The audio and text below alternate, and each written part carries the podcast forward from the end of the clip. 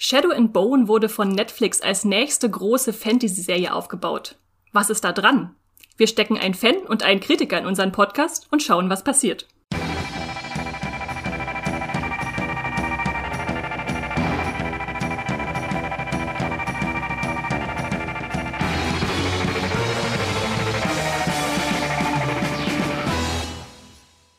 Und herzlich willkommen hier zu Streamgestöber, unserem Moviepilot-Podcast, wo wir über alles reden, was so in der Streaming-Welt los ist. Vor allem Serien, egal ob ihr sie nun bei eurem Abo bei Amazon, bei Netflix, bei Disney Plus und wo auch immer streamen könnt.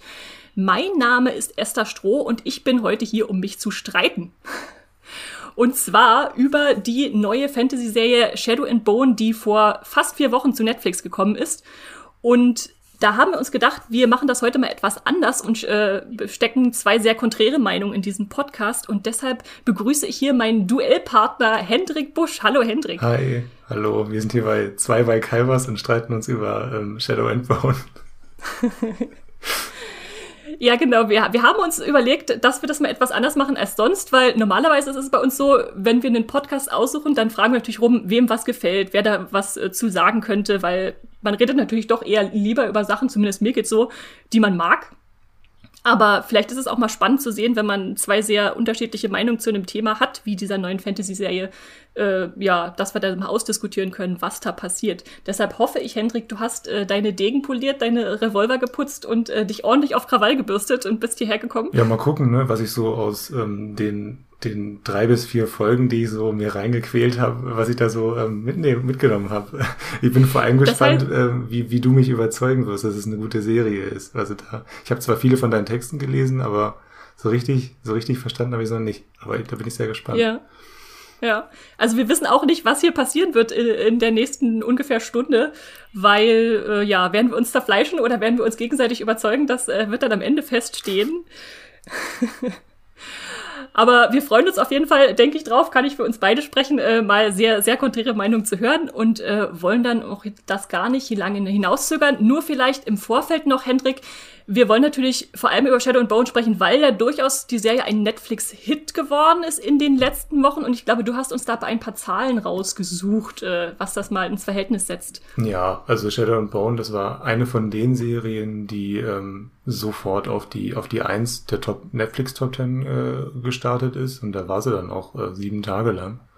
Ähm, und ähm, ist also wirklich eine von diesen Serien, die sehr schnell von sehr vielen Leuten geguckt wurde, einfach weil die Erwartungen ähm, von Netflix über Monate hinweg auch angeheizt wurden. Also die wurde sehr stark beworben. Äh, jeder hat irgendwann irgendwann mal diesen diesen Hirsch gesehen, äh, diesen den, den ikonischen Hirsch, der ja irgendwann sehr spät in der Serie, glaube ich, erst vorkommt. Äh, aber egal. Ähm, also sie war wirklich jeden Tag äh, auf Platz eins, sieben Tage lang und ähm, gehörte dann auch während der Startphase zu den meistgestreamten Serien weltweit also diese, diese, ähm, diese Netflix Top Ten, das habe ich jetzt gerade auf Deutschland bezogen. Und weltweit gehörte sie zusammen mit der Disney Plus Serie Falcon and the Winter Soldier auch zu den meistgestreamten Serien. Ähm, ich habe jetzt mal geguckt, also gestern, äh, ob sie noch immer noch ähm, oder wo sie sich jetzt gerade befindet in, den, in dem Ranking und sie ist nicht mal mehr in der Top Ten. Und das finde ich, Ach, das finde ich schon interessant, weil so eine Serie sich dann ja eigentlich in der Regel dann doch mal länger hält. Ähm, deswegen bin ich jetzt irgendwie ein bisschen oder ich frage mich, ob der Hype schon abgeflaut ist, so ein bisschen. Das finde ich super spannend, weil ich auch über die letzten Wochen hinweg dann natürlich immer bei, wenn ich bei Netflix drin war, mal wieder geguckt habe, wo denn Shadow and Bone jetzt ist, weil ich diese Serie so hype und so feiere. Mhm. Und da war sie halt lange auf der 1 und dann auf der 5 und ich würde sagen, vor zwei oder drei Tagen war sie noch auf der 7. Also das mhm. muss jetzt gerade erst passiert sein, dass sie da rausgefallen ist. Ja, das, äh, vielleicht ist da was vielleicht Neues dazu. Genau, gekommen. ich glaube, es liegt einfach daran, dass Netflix sehr viele Originals übers Wochenende ähm, rausgehauen hat während der Feiertage und dann wurde sie verdrängt. Ähm, das kann dann auch mal ganz schnell gehen. Ähm, und Jupiter's Legacy zum Beispiel ist einfach auch so ein Beispiel, das wurde jetzt, ist jetzt nach nicht mal ähm, zwei Wochen äh, Start, ist es jetzt auch nur noch auf, auf dem fünften Platz. Also das geht dann selbst bei den gehypten Serien, geht das teilweise dann doch recht schnell. Also sowas wie Wer hat Sarah ermordet, dass das dann wochenlang irgendwie in den Top 3 da rumdümpelt äh, oder, oder sich festgesetzt hat, das ist dann schon ein Ausnahmefall. Also selbst eine Blockbuster-Serie wie Shadow and Bone da ist es fast schon wieder normal auch, dass es dann irgendwann auch wieder mal von dem, von dem ganzen neuen Zeug, was Netflix da hochlädt, verdrängt wird. Aber Ja, trotzdem so ein ja. bisschen stützt es auch meine These vielleicht, dass dass das jetzt nicht unbedingt eine Serie ist, die sich ähm, wirklich im Gedächtnis ähm, der, der Serienfans und Fantasy-Fans festsetzt. Ja. Würde ich, würde ich anfechten, aber da reden wir gleich noch drüber. Ähm, nur so als Vergleich ähm, würde ich, ich würde doch behaupten, dass vier Wochen für eine Serie in der Topliste relativ viel sind, weil Netflix ist halt alles sehr, sehr schnelllebig. Und wenn wir jetzt mal eine andere Fantasy-Serie von Netflix vergleichen, die vor kurzem kam, die Regulars, die Bande aus der Baker Street, die hatte zum Beispiel nur einen Tag auf Platz eins und nur so etwa zwei Wochen ähm, in, in der Liste überhaupt, in dieser Top Ten Liste und war dann weg. Und äh, ja, die wurde jetzt abgesetzt. Äh, das hat dann anscheinend nicht gereicht und da waren auch die, die Kritiken super schlecht, also sowohl von Kritikern als auch von äh, Usern äh, oder von, von, von Zuschauern. Und im Gegensatz dazu hatte ich zumindest zu Shadow and Bone, gerade im Vorfeld, was so aus der USA rübergeschwappt ist, uns sehr, sehr viele positive Kritiken auch gelesen, die mir dann die Vorfreude dann noch versüßt haben, bevor ich selber gucken durfte. Also bei der Bande aus der Und- Baker Street habe ich 20 Minuten ausgehalten. Immerhin, okay, das ist also ein Prozentualsatz bei Hendrik, wann er abbricht. Äh, bei wie viele Folgen von Shadow and Bone hast du gesehen? Zwei, äh, drei bis vier hast Also du gesagt, ich du hab- weißt nicht mal mehr, wie viele. Genau, ich habe zwei ähm, sehr aufmerksam geguckt ähm, und äh, die ersten beiden dann auch nochmal. Äh, und äh, dann bei der dritten, da wusste ich dann schon irgendwann, okay, das wird nichts mit mir und Shadow and Bone. Und dann habe ich die vierte mir, glaube ich, so noch so ein bisschen reingezwängt noch und dann aber, glaube ich, auch nicht mehr komplett geschaut. Äh, also das ist dann so, so ein Prozess bei mir dann auch irgendwann. Also ich versuche es dann immer noch, gerade bei Serien, die mir irgendwie wichtig sind und wo ich eigentlich auch ganz gern möchte, dass sie mir gefallen. Da, da probiere ich das sehr lange. Äh, Da ist auch einfach Dark, du hast schon irgendwie da, da haben wir schon mal drüber gesprochen. Da hast du dreimal angefangen, Genau. oder? Uns zu versuchen. Und, und, und genau, und bei Shadow and Bone habe ich es jetzt auch nochmal versucht, aber auch für den Podcast jetzt. Nee, also wirklich, das ist so, so, so das, das fadet dann so aus. Also ich, ich, ich, ich, ähm, ich falle dann so irgendwann so aus der Serie und das ist dann so, so ein Mix aus, ähm, ja, okay, probiere es jetzt nochmal, irgendwie so eine, ja, so, so, ein, so ein Akzeptanzprozess einfach. Ja, ist natürlich schade für dich, äh, aber umso schöner für mich, dass ich dich hier als Kritikergast einladen konnte zu, zu mir, um eine Gegenstimme gegen meinen völlig überzeugten Hype äh, zu liefern, weil ich wirklich mega begeistert bin von, von dieser Serie, was, was sie macht mit der Welt und den Figuren und der Geschichte überhaupt. Und bevor wir jetzt da noch weiter tiefer einsteigen, wäre es natürlich sinnvoll, wenn wir euch ein bisschen was zu Shadow and Bone erzählen, weil weil vielleicht nicht alle, die jetzt gerade reinhören, wissen, was es da, was das ist, worum es geht. Aber vielleicht kurz noch als Spoilerwarnung vorher, also um eine ordentliche Gesprächsgrundlage zu haben, werden wir natürlich auch ein paar Ereignisse und Figuren und so äh, spoilern müssen, um, um da richtig zu diskutieren. Ähm, wir werden jetzt nicht die Riesenspoiler vom Ende gleich rausbrüllen, äh, um euch das vielleicht zu verderben, wenn ihr jetzt doch noch äh, Lust habt einzusteigen. Wenn doch mal irgendwas passiert, würde ich sagen, gebt mal vorher eine, eine größere Spoilerwarnung raus und sagen, jetzt müsst ihr kurz weghören, wenn ihr das nicht wissen wollt. Aber ansonsten, genau, äh, versuchen wir euch die Welt schon, schon ein bisschen darzubringen. Und da würde ich jetzt einfach mal kurz erzählen, äh, was denn überhaupt der Inhalt ist, also so kurz es eben möglich ist. Also Shadow and Bone spielt in einem Fantasy-Reich namens Ravka. Das ist so ein bisschen russisches Zarenreich Reich des äh, 19. Jahrhunderts äh, angehaucht. Ähm, dieses Reich ist seit vielen Jahren im Krieg mit dem Nachbarn im Norden und im Süden und wird geteilt von einer, ja, ich nenne es mal Dunkelheit, äh, ähm, die die Schattenflur genannt wird und in der menschenfressende Monster leben. Und diese Flur schwächt das Land und ja, was haben wir noch? Wir haben die Griecher, das sind magiebegabte Menschen, die da zu Hause sind in Ravka und die sowas wie Elemente, Körper, Materialien manipulieren können. Und da treffen wir in dieser Situation nun unsere Hauptfigur Alina, die ist Soldatin bzw. Kartografin und versucht diese gefährliche Schattenflur, diese Dunkelheit zu durchqueren und entdeckt dabei ihre einzigartigen Kräfte. Sie kann nämlich Sonnenlicht lenken und das konnte vor ihr noch niemand. Und da ist jetzt die Hoffnung des Landes, dass sie damit diese Schattenflur vernichten kann und das Land ein und wieder äh, ja äh, hochführen, in, in bessere Zeiten führen kann. Und deshalb wird sie nun in die Hauptstadt gebracht und soll da ausgebildet werden, diese Kräfte richtig zu kontrollieren. Äh, und das wollen die Nachbarländer natürlich nicht und schicken Attentäter los, um sie äh, ja zu fassen oder zu umzubringen, was auch immer. Und ja, das ist so die Ausgangssituation, würde ich behaupten. Ähm, Habe ich was vergessen, was wichtig ist? Das war eigentlich alles. Ähm, Ich glaube, alles, was du jetzt gerade erzählt hast, ist ungefähr das, was ich gesehen habe. Auch noch in der Serie. ähm, also da hört das dann irgendwann auf, wo sie dann irgendwie anfangen, sie zu jagen und so weiter. Und ähm, also das heißt, ich habe quasi nur die Ausgangssituation der Serie mitbekommen. Äh, ja. ja, ja. Es ist, es ist halt eine sehr komplexe Situation, in die man mhm. erstmal einsteigen muss, genau. Was vielleicht noch ähm, interessant wäre zum Einstieg ist, ähm, dass wir vielleicht unsere Position kurz vorstellen. Also was wussten wir über Shadow and Bone, bevor wir in diese Serie reingegangen sind? Was hatten wir gesehen? Worüber haben wir uns informiert? Gab es irgendwelches Vorwissen oder nicht? Hendrik, fang doch mal an. Was wusstest du von Shadow and Bone? Also ähm, ich habe natürlich äh, einfach, ich habe ich hab diesen, diesen Hirsch. Das war das erste, ähm, was ich was ich von Shadow and Bone gesehen habe. Es war einfach nur erstmal erstmal war Shadow and Bone für mich ein großer leuchtender Hirsch, ähm, äh, der irgendwie das der, der glaube ich auch in, in dem Trailer vorkam, den wir dann irgendwie vor ein paar Monaten dann mal gesehen haben. Und dann ähm, habe ich so mitbekommen, dass es eine ganz große Serie wahrscheinlich wird und dass es alles auf ähm, Young Adult Büchern ähm, basiert, also Bücher für junge Erwachsene, Fantasy-Bücher, die ähm, in, glaube 2012 gestartet hat oder so. Ähm, genau, und alles weitere ähm, habe ich mir dann so angeeignet durch, im größtenteils durch Artikel von dir und äh, durch alles, was du so erzählt hast. Ähm, ich habe mir dann im Vorfeld von dir und Jenny ähm, jeweils einen Artikel durchgelesen, wo relativ viele Informationen drin waren. Ähm, und dann wusste ich irgendwann auch, okay, das ist jetzt, also alle, das, das könnte schon was Großes werden. Also das könnte schon das nächste große Fantasy-Ding werden. Da sind die, die Möglichkeiten sind optimal. Das ist ein, ähm, eine, eine Buchreihe, die erstmal drei Teile, glaube ich, im Kern hat. Und dann sogar irgendwie schon ähm, ein paar Spin-offs nach sich gezogen hat. Also wirklich eine Traumausgangslage für jeden Streamingdienst und jedes oder jedes Studio, das ähm, ein neues Franchise, starten möchte. Und ähm, die Bücher sind auch sehr beliebt, das habe ich auch so mitbekommen, und dass es eine große Welt ist und so weiter. Und dass es wirklich, äh, also mit, mit einer schönen Karte und äh, spannenden Figuren dabei, also wirklich alles bereitet für, für das nächste große Ding nach Herr der Ringe, Harry Potter, Game of Thrones, was auch immer. Das war so meine, meine ähm, etwas noobige, etwas ähm, ähm, weiß nicht, vielleicht auch oberflächliche Herangehensweise an die Serie, aber zumindest bin ich gehypt äh, an Shadow and Bone reingegangen und ich war gespannt, was da passiert. Mit ein bisschen Skepsis, weil, weil ich eben schon so oft enttäuscht wurde von, von Fantasy-Serien in den letzten Jahren, wo dann, die dann sehr stark gehypt wurden im, im Vorhinein und die dann doch ähm, den Erwartungen dann, zu meiner Erwartung zumindest nicht gerecht werden konnten. Mhm, ja, das kann ich nachvollziehen, so wie du es beschreibst. Also ich denke tatsächlich, dass deine Perspektive auch die ist, die die meisten eingenommen haben, alle, zumindest die meisten Netflix-Gucker und Guckerinnen, die da gesagt haben, oh, eine neue Fantasy-Serie, gucke ich mal rein, äh, vielleicht nicht viel mit viel Vorwissen.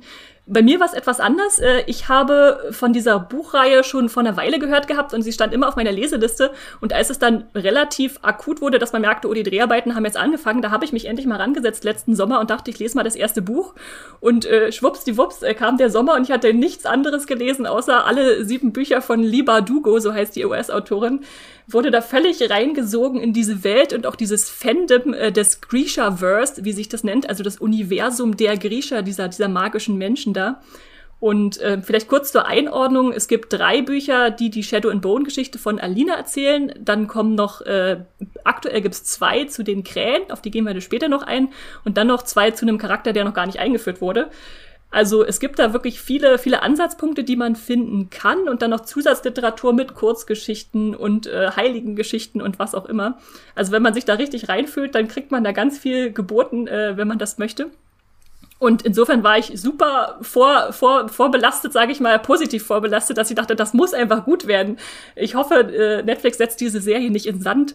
Und umso erstaunter war ich dann, als, als ich äh, die Gelegenheit hatte, das zu gucken, auch ein bisschen vorher schon, und festgestellt habe, ja krass, die haben das geschafft, für mich zumindest, diese Bücher irgendwie respektvoll und äh, grandios zu adaptieren, sie schon ein bisschen zu verändern, aber eben doch so, dass es der, der Vorlage und dieser Welt gerecht wird und mich auch begeistert, äh, auf andere Weise nochmal begeistert, wie die Bücher aber trotzdem mein, meine Erwartungen erfüllt haben.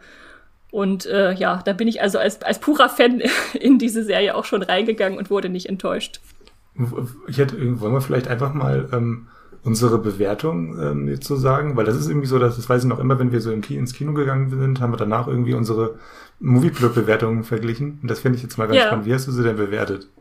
Äh, willst du vielleicht erstmal schätzen, wie die Movie so, Community es bewertet hat? Das machst du doch so gerne. Das mache ich gerne, aber das Problem ist, ich habe es vorhin gesehen, als ich äh, mir nochmal die Be Besetzung äh, angeguckt habe. Nee, ich glaube, es ist knapp über 7,0, ne? 7,1. Genau, hat ja. bisher eine 7,1. Ist auch gestiegen noch in letzter Zeit. Also die Leute, die es jetzt anscheinend noch nachholen, die, die treiben da den Schnitt noch ein bisschen hoch. Ich hoffe, er wird noch höher. Ist jetzt, sage ich mal, relativ durchschnittlich für eine Serie, ist noch nicht so richtig aussagekräftig. Im Vergleich dazu, die IMDb hat eine 7,9, was schon krasser ist, also mhm. fast eine 8. Äh, ich als, als Oberfan habe äh, aktuell mit einer 9 bewertet. Ist bisher, würde ich sagen, die meine bestbewertetste Serie dieses Jahr auf jeden Fall. Wo bist du? Hast du schon ich, bewertet ich oder bewertest du überhaupt? Nee, genau, ich, ich hätte sie, ähm, also normalerweise bewerte ich keine Serien, die ich, ähm, bei denen ich nur drei bis vier Folgen geguckt habe, aber ich würde jetzt wahrscheinlich so wenn ich es jetzt so vergleichen würde, irgendwie, wenn ich jetzt den ersten Divergent-Film oder so gesehen habe oder so, würde ich den ja wahrscheinlich auch bewerten. Und wenn ich jetzt die ersten drei Folgen bewerten müsste, dann würde ich eine 5,0 wahrscheinlich geben. Einfach so, weil es mich jetzt nicht groß angefasst hat und mich jetzt aber auch nicht irgendwie komplett äh, wütend gemacht hat oder so. Einfach nur enttäuscht. So ein bisschen, ein bisschen. Okay, also Henrik ist enttäuscht und sagt, Shadow and Bone ist pure Mittelmäßigkeit. Ja. Genau 5 von 10. Okay, okay, das ist doch gut. Äh, ich mit meiner, meiner neuen da ganz weit oben. Also, dass ich meine neuen vergebe, das muss schon sehr selten passieren. Ich glaube, die häufigsten Bewertungen, die ich so im Filmbereich vergebe, sind 6,5 und äh, im Serienbereich wahrscheinlich so 7. Mhm. Man hat ja so Zahlen, bei denen man sich dann irgendwo einpegelt, die so der Standard sind. Aber nee, äh, meine Begeisterung ist also bei der neuen angekommen. Ähm, ja, dann würde ich doch sagen, machen wir uns mal ans Eingemachte und dafür, damit unsere Diskussion irgendwie einem gewissen roten Faden folgen kann, haben wir uns überlegt, dass wir uns an gewissen Punkten entlanghangeln, die Shadow and Bone ausmachen. Das ist einmal die Welt, die da aufgemacht wird, dann natürlich die Geschichte, worum geht's, die Figuren und äh, auch die Schauspieler, die da auftreten. Und dann gucken wir mal, wo uns das so hintreibt. Ja, fangen wir an mit der Welt oder dem World Building. Also aus meiner Warte her würde ich sagen, das World Worldbuilding ist für mich wahnsinnig äh, komplex, also herrlich gestaltet mit dieser russischen Ecke, die man nicht so häufig im Fantasy-Bereich sieht. Also wir haben ja häufig eher so diese englische Herangehensweise mit Rittern und Schwertern und Drachen und was nicht alles. Und äh, hier ist halt mal für mich so eine ganz neue, äh, neue Welt aufgetan mit einem Look, den man sonst nicht so sieht, mit diesen Pelzhüten und Zwiebeltürmen und äh, ungewöhnlichen Uniformen und so. Und äh, das fand ich auf jeden Fall schon mal sehr ansprechend, äh, Effekte, Ausstattung und sowas, dass ich dachte, boah, hier, äh, hier will ich reintreten in diese Welt, die will ich genauer kennenlernen, gerade weil sie vieles mir bietet, was ich noch nicht so häufig gesehen habe. Wie ging es dir mit der Welt, Henrik? Ja, ähm, ich, ich hatte schon, ich fand, ich fand das alles ganz interessant. Es war so eine Mischung aus ähm, aus Western und äh, eben wirklich die, die Zarenzeit und so ein bisschen. Ich konnte jetzt, es war halt wirklich, ich konnte nicht so richtig verorten, ähm, auf welchen Entwicklungsstand diese Welt jetzt ist. Also ist das, das wirkte so ein bisschen wie so ein, wie so ein Steampunk-Ding. Also die sind so ein bisschen zu, zum einen verortet in der, in der Frühmoderne oder irgendwas. Also die sind, haben schon durchaus technische Entwicklung und so weiter. Ähm, ich fand es schon, es war ein guter, interessanter Mix. Also es war jetzt nicht so, dass mich das komplett verwirrt hat oder so. Ähm, ich fand es eigentlich am spannendsten ganz am Anfang, wenn sie dann, ich glaube, ähm, wie, ist, wie heißt sie, ähm, äh, Jessie May Lee, also Elina Starkov Alina? und, äh, mhm. und ihr Kumpel ähm, Mel. Mel, wenn die dann durch die durch diese durch diese ähm, Schlachtzelte spazieren. Das war was war ein guter Worldbuilding Moment für mich, weil du da einfach so nebenbei mitbekommen hast, wie ähm, wie wie die Menschen leben und äh, dass es einfach eine Jugend ist, die ähm, verbrannt wird für den Krieg, mehr oder weniger. Also sind beides Waisenkinder und ähm, eigentlich äh, leben die nur, um, um da diesen, diesen Krieg, äh, mit, dem, mit dem sie ja im Grunde auch schon aufgewachsen sind, mit diesem, mit diesem namenlosen Konflikt, der ja auch wirklich nicht groß erklärt wird erstmal. Also du hast dann da diesen großen schwarzen Vorgang und der ist einfach da äh, und du weißt gar nicht genau, was das eigentlich zu bedeuten hat. Ähm, aber ich fand das, das fand ich erst, das fand ich okay. Ähm, aber ich, trotzdem wusste ich, ähm, erstmal gar nicht, ähm, was diese, was das für eine Welt ist und warum die überhaupt ähm, zersplittert ist.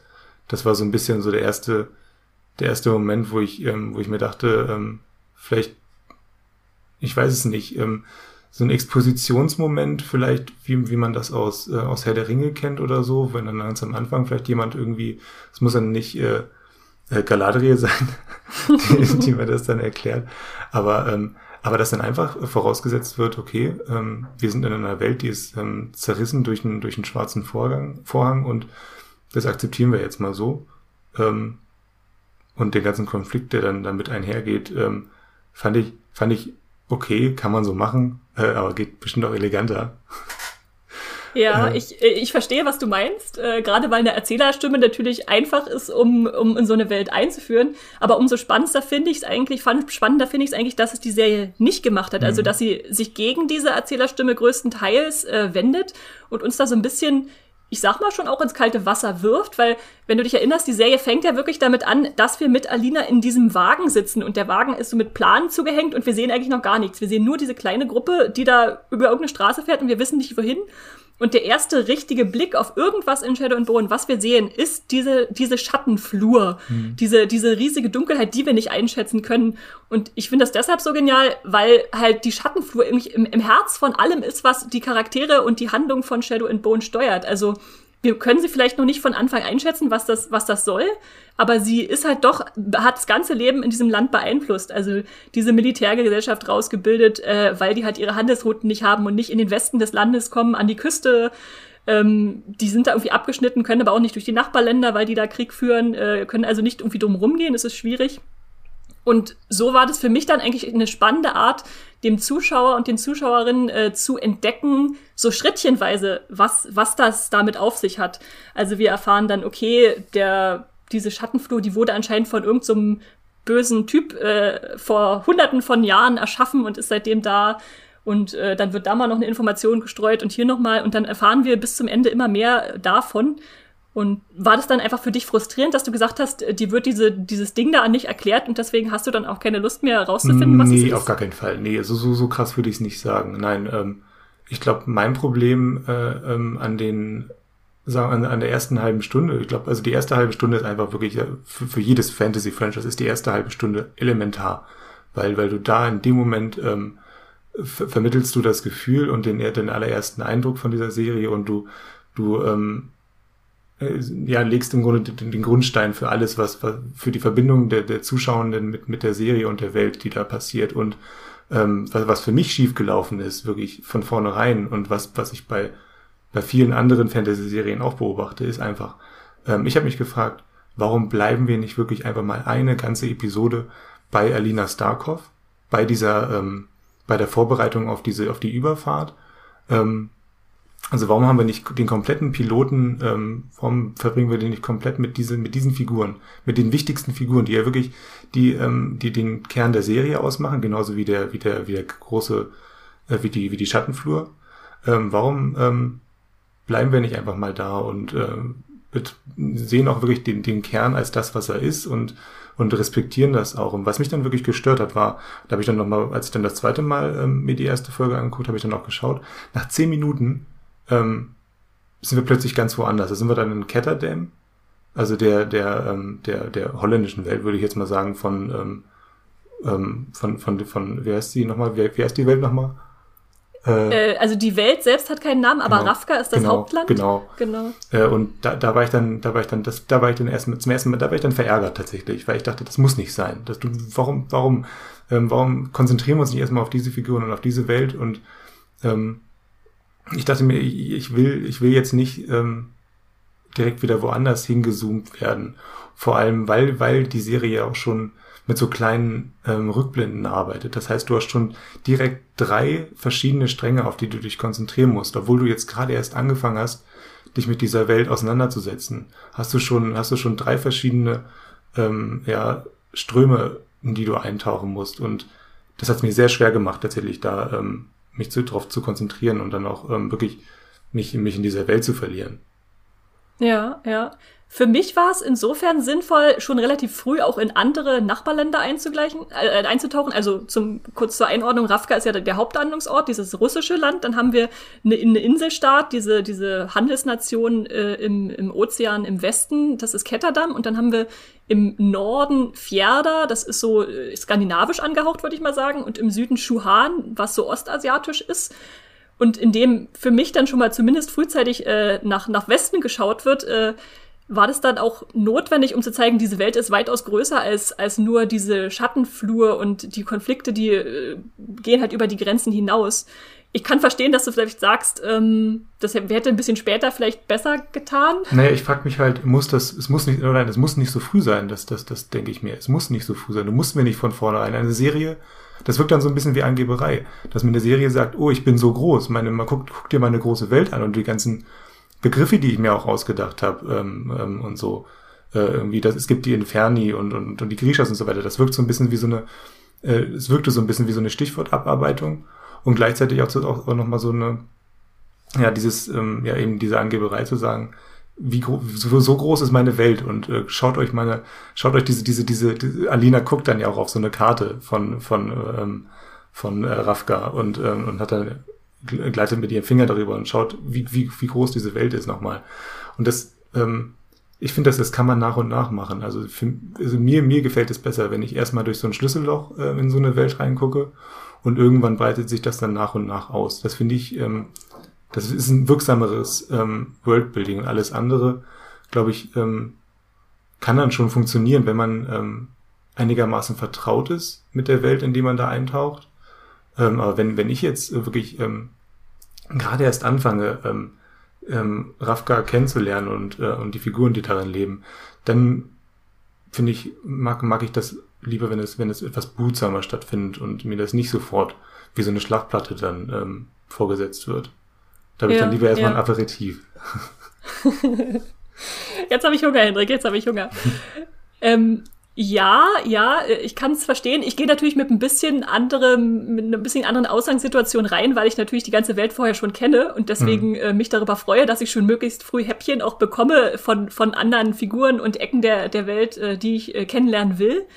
Trotzdem würde ich behaupten, dass dieses Stück für Stück Auftun der Welt dennoch passiert in der Serie.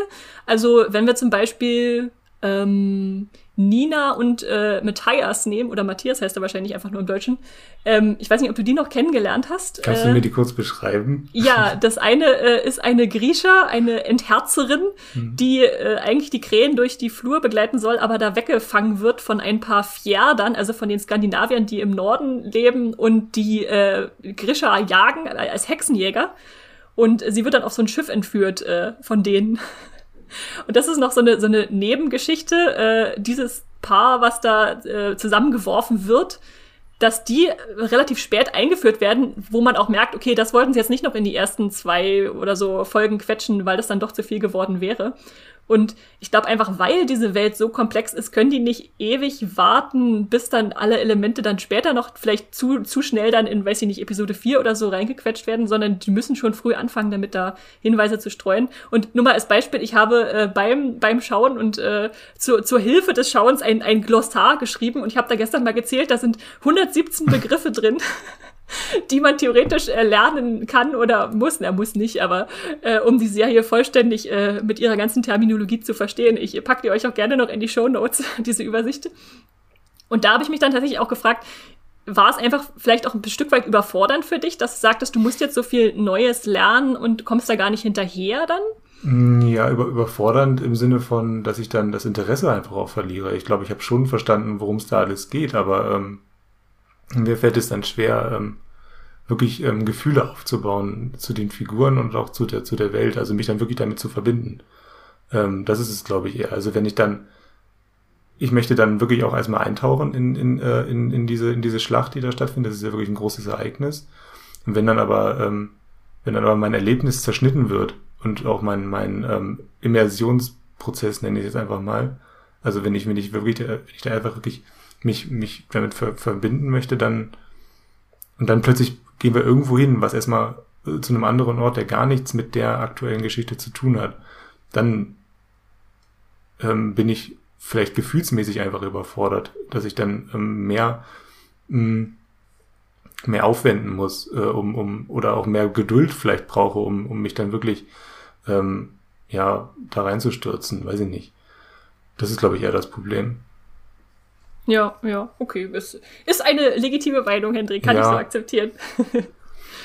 ähm, was, was vielleicht im Vorfeld noch wichtig zu wissen ist, ist, dass äh, diese, diese Ketterdamm-Szene, die du da schon ankreidest in Episode 1, dass die natürlich die Krähen einführt, die so als zweiter wichtiger Handlungsstrang eigentlich durch die ganze Serie ähm, führen oder, oder, oder schlängeln und dass die, die Figuren, die da äh, als Grundlage schon eingeführt werden, äh, große Fan-Favorites sind, äh, auch schon gerade im, im Fan, in, der, in dem Fandom des Grishaverse.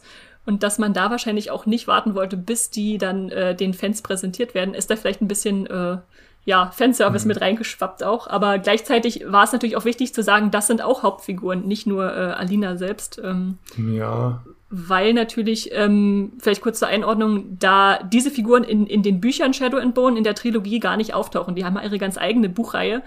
Und ähm, der Serienschöpfer Eric Heiserer, der wollte unbedingt über diese Krähen äh, äh, eine Serie machen und hat das zur Voraussetzung gemacht, dass er die da drin haben will, schon in Shadow and Bone in der Handlung.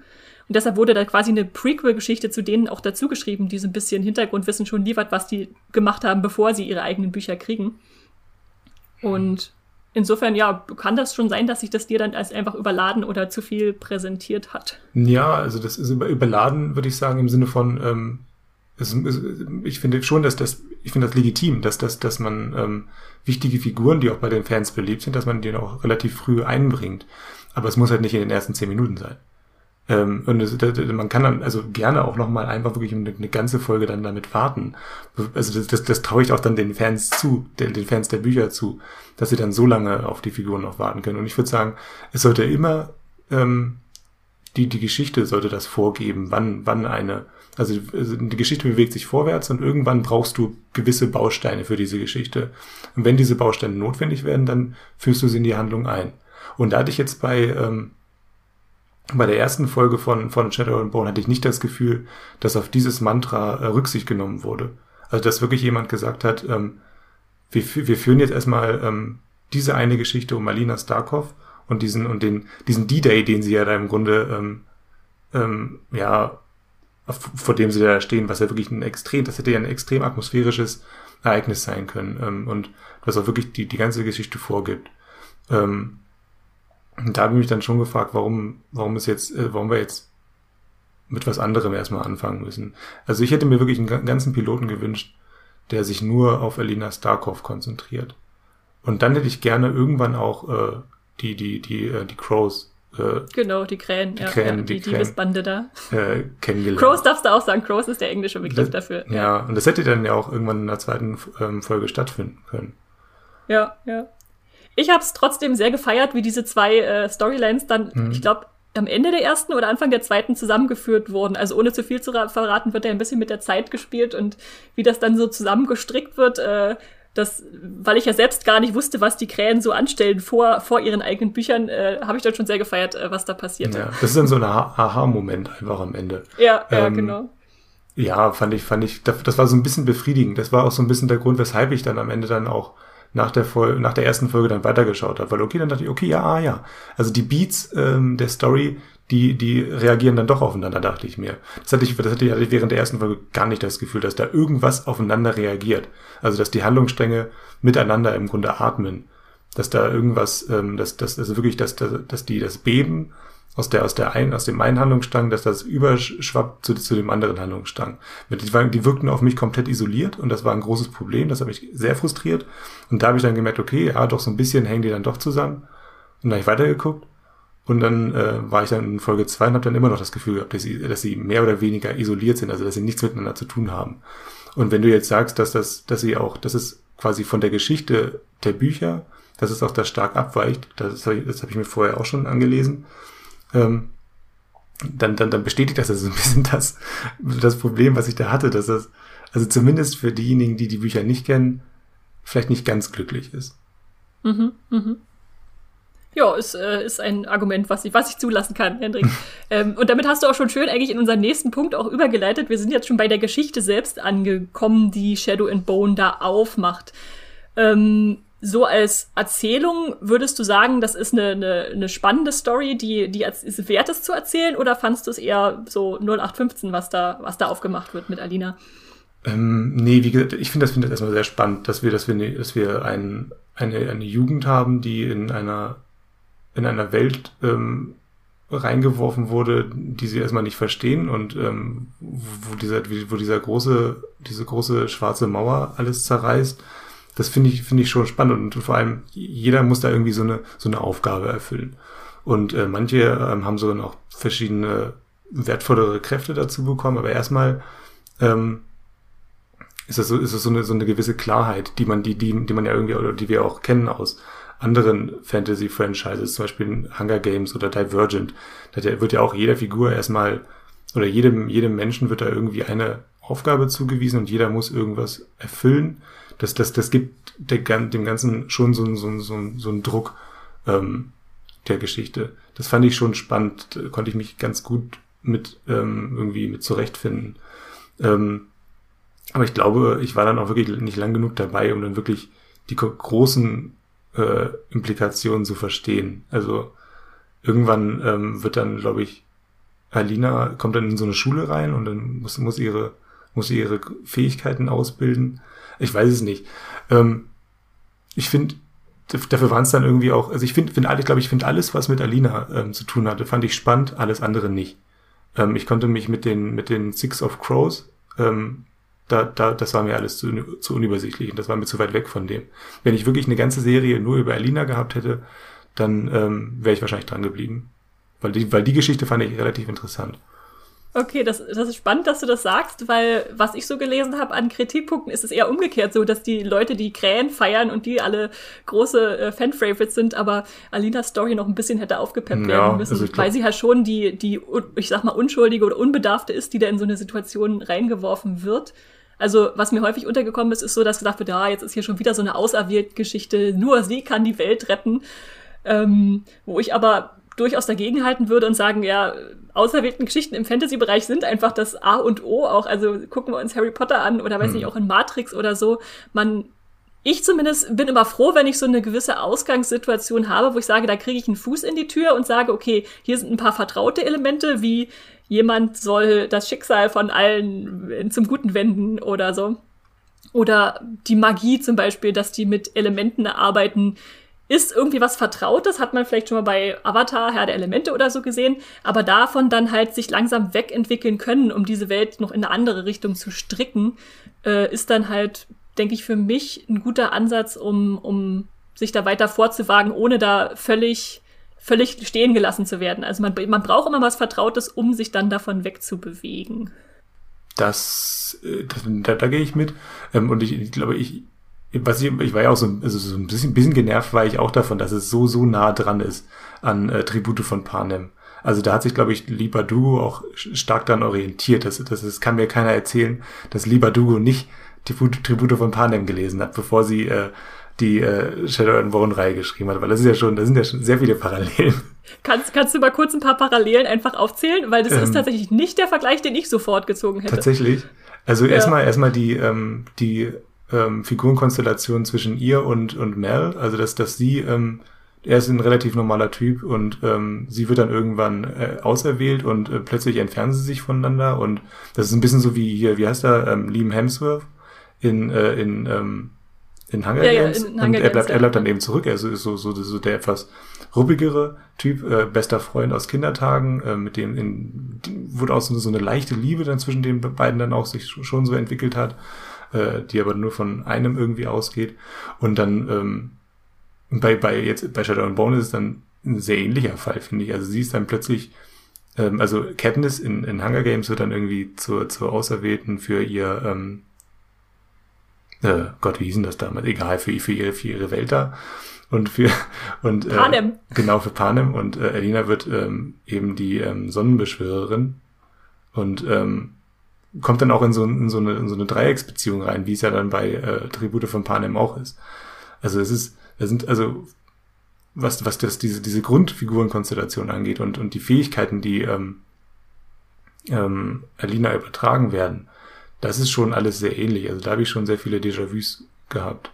Hm, hm. Äh, ich finde spannend, dass viele immer diese Dreiecksbeziehung erwähnen. Ist ja auch so ein typisches äh, Young Adult Trope, was ich jetzt gar nicht ankreiden würde unbedingt. Weil ich hatte eher den Eindruck, dass es war, sie, sie ist äh, irgendwie mit ihrem Freund da äh, eng verbandelt, äh, lange schon befreundet. Aber erst als sie sich dann im, im kleinen Palast da bei ihrer Ausbildung von dem lossagt, kann sie ihre Kräfte so richtig finden und sich auch auf irgendwas anderes einlassen, vielleicht ihre Augen mal schweifen lassen, auch in Richtung des Dunklen. Mhm. Übrigens äh, ist ja auch ein äh, im Grishaverse auch ein, ein großer Streitpunkt, ob es Dark Lina oder Mal Lina sein muss. Also Mel und Alina und der Dark, äh, der, der Dunkle und Alina. Ja, gab es das nicht äh, auch bei, äh, bei Tribute von Panem? Ja, ja genau, dieses, dieses Shippen ist ja auch so, so eine ja. typische, typische Sache bei, bei solchen äh, Franchises. Aber das war vor allem bei, bei hier, bei Twilight. Äh, Twilight, war das, ja, war das ja. vor allem, das, die, diese, diese Dreieckskonstellation, wo dann auch äh, sich Teams gebildet haben und so weiter. Ja, das ist auch, das ist schon, das ist schon sehr typisch. Ähm, da kann ich auch schon verstehen, dass, dass dann manche Leute sagen, ja gut, da habe ich jetzt, das habe ich jetzt so oft gesehen. Das möchte ich jetzt nicht. Das war bei mir ähnlich so ein bisschen, aber ich fand es dann sogar eher irgendwie unterhaltsam und zu, zu, gucken, wo dann genau die, die Parallelen sind. Und dafür ist es dann, klar, es ist von der, von der Grundausgangslage, ist es dann irgendwie sehr ähnlich, aber ähm, trotzdem so, so, so unterschiedlich. Und da, da, da kann ich dann auch, da bin ich dann auch, ähm, weiß ich nicht, das kann ich hinnehmen. Äh, wenn, wenn, ja, wenn, wenn, ja. dann, wenn dann so, so, so, so solche Konstellationen übernommen werden.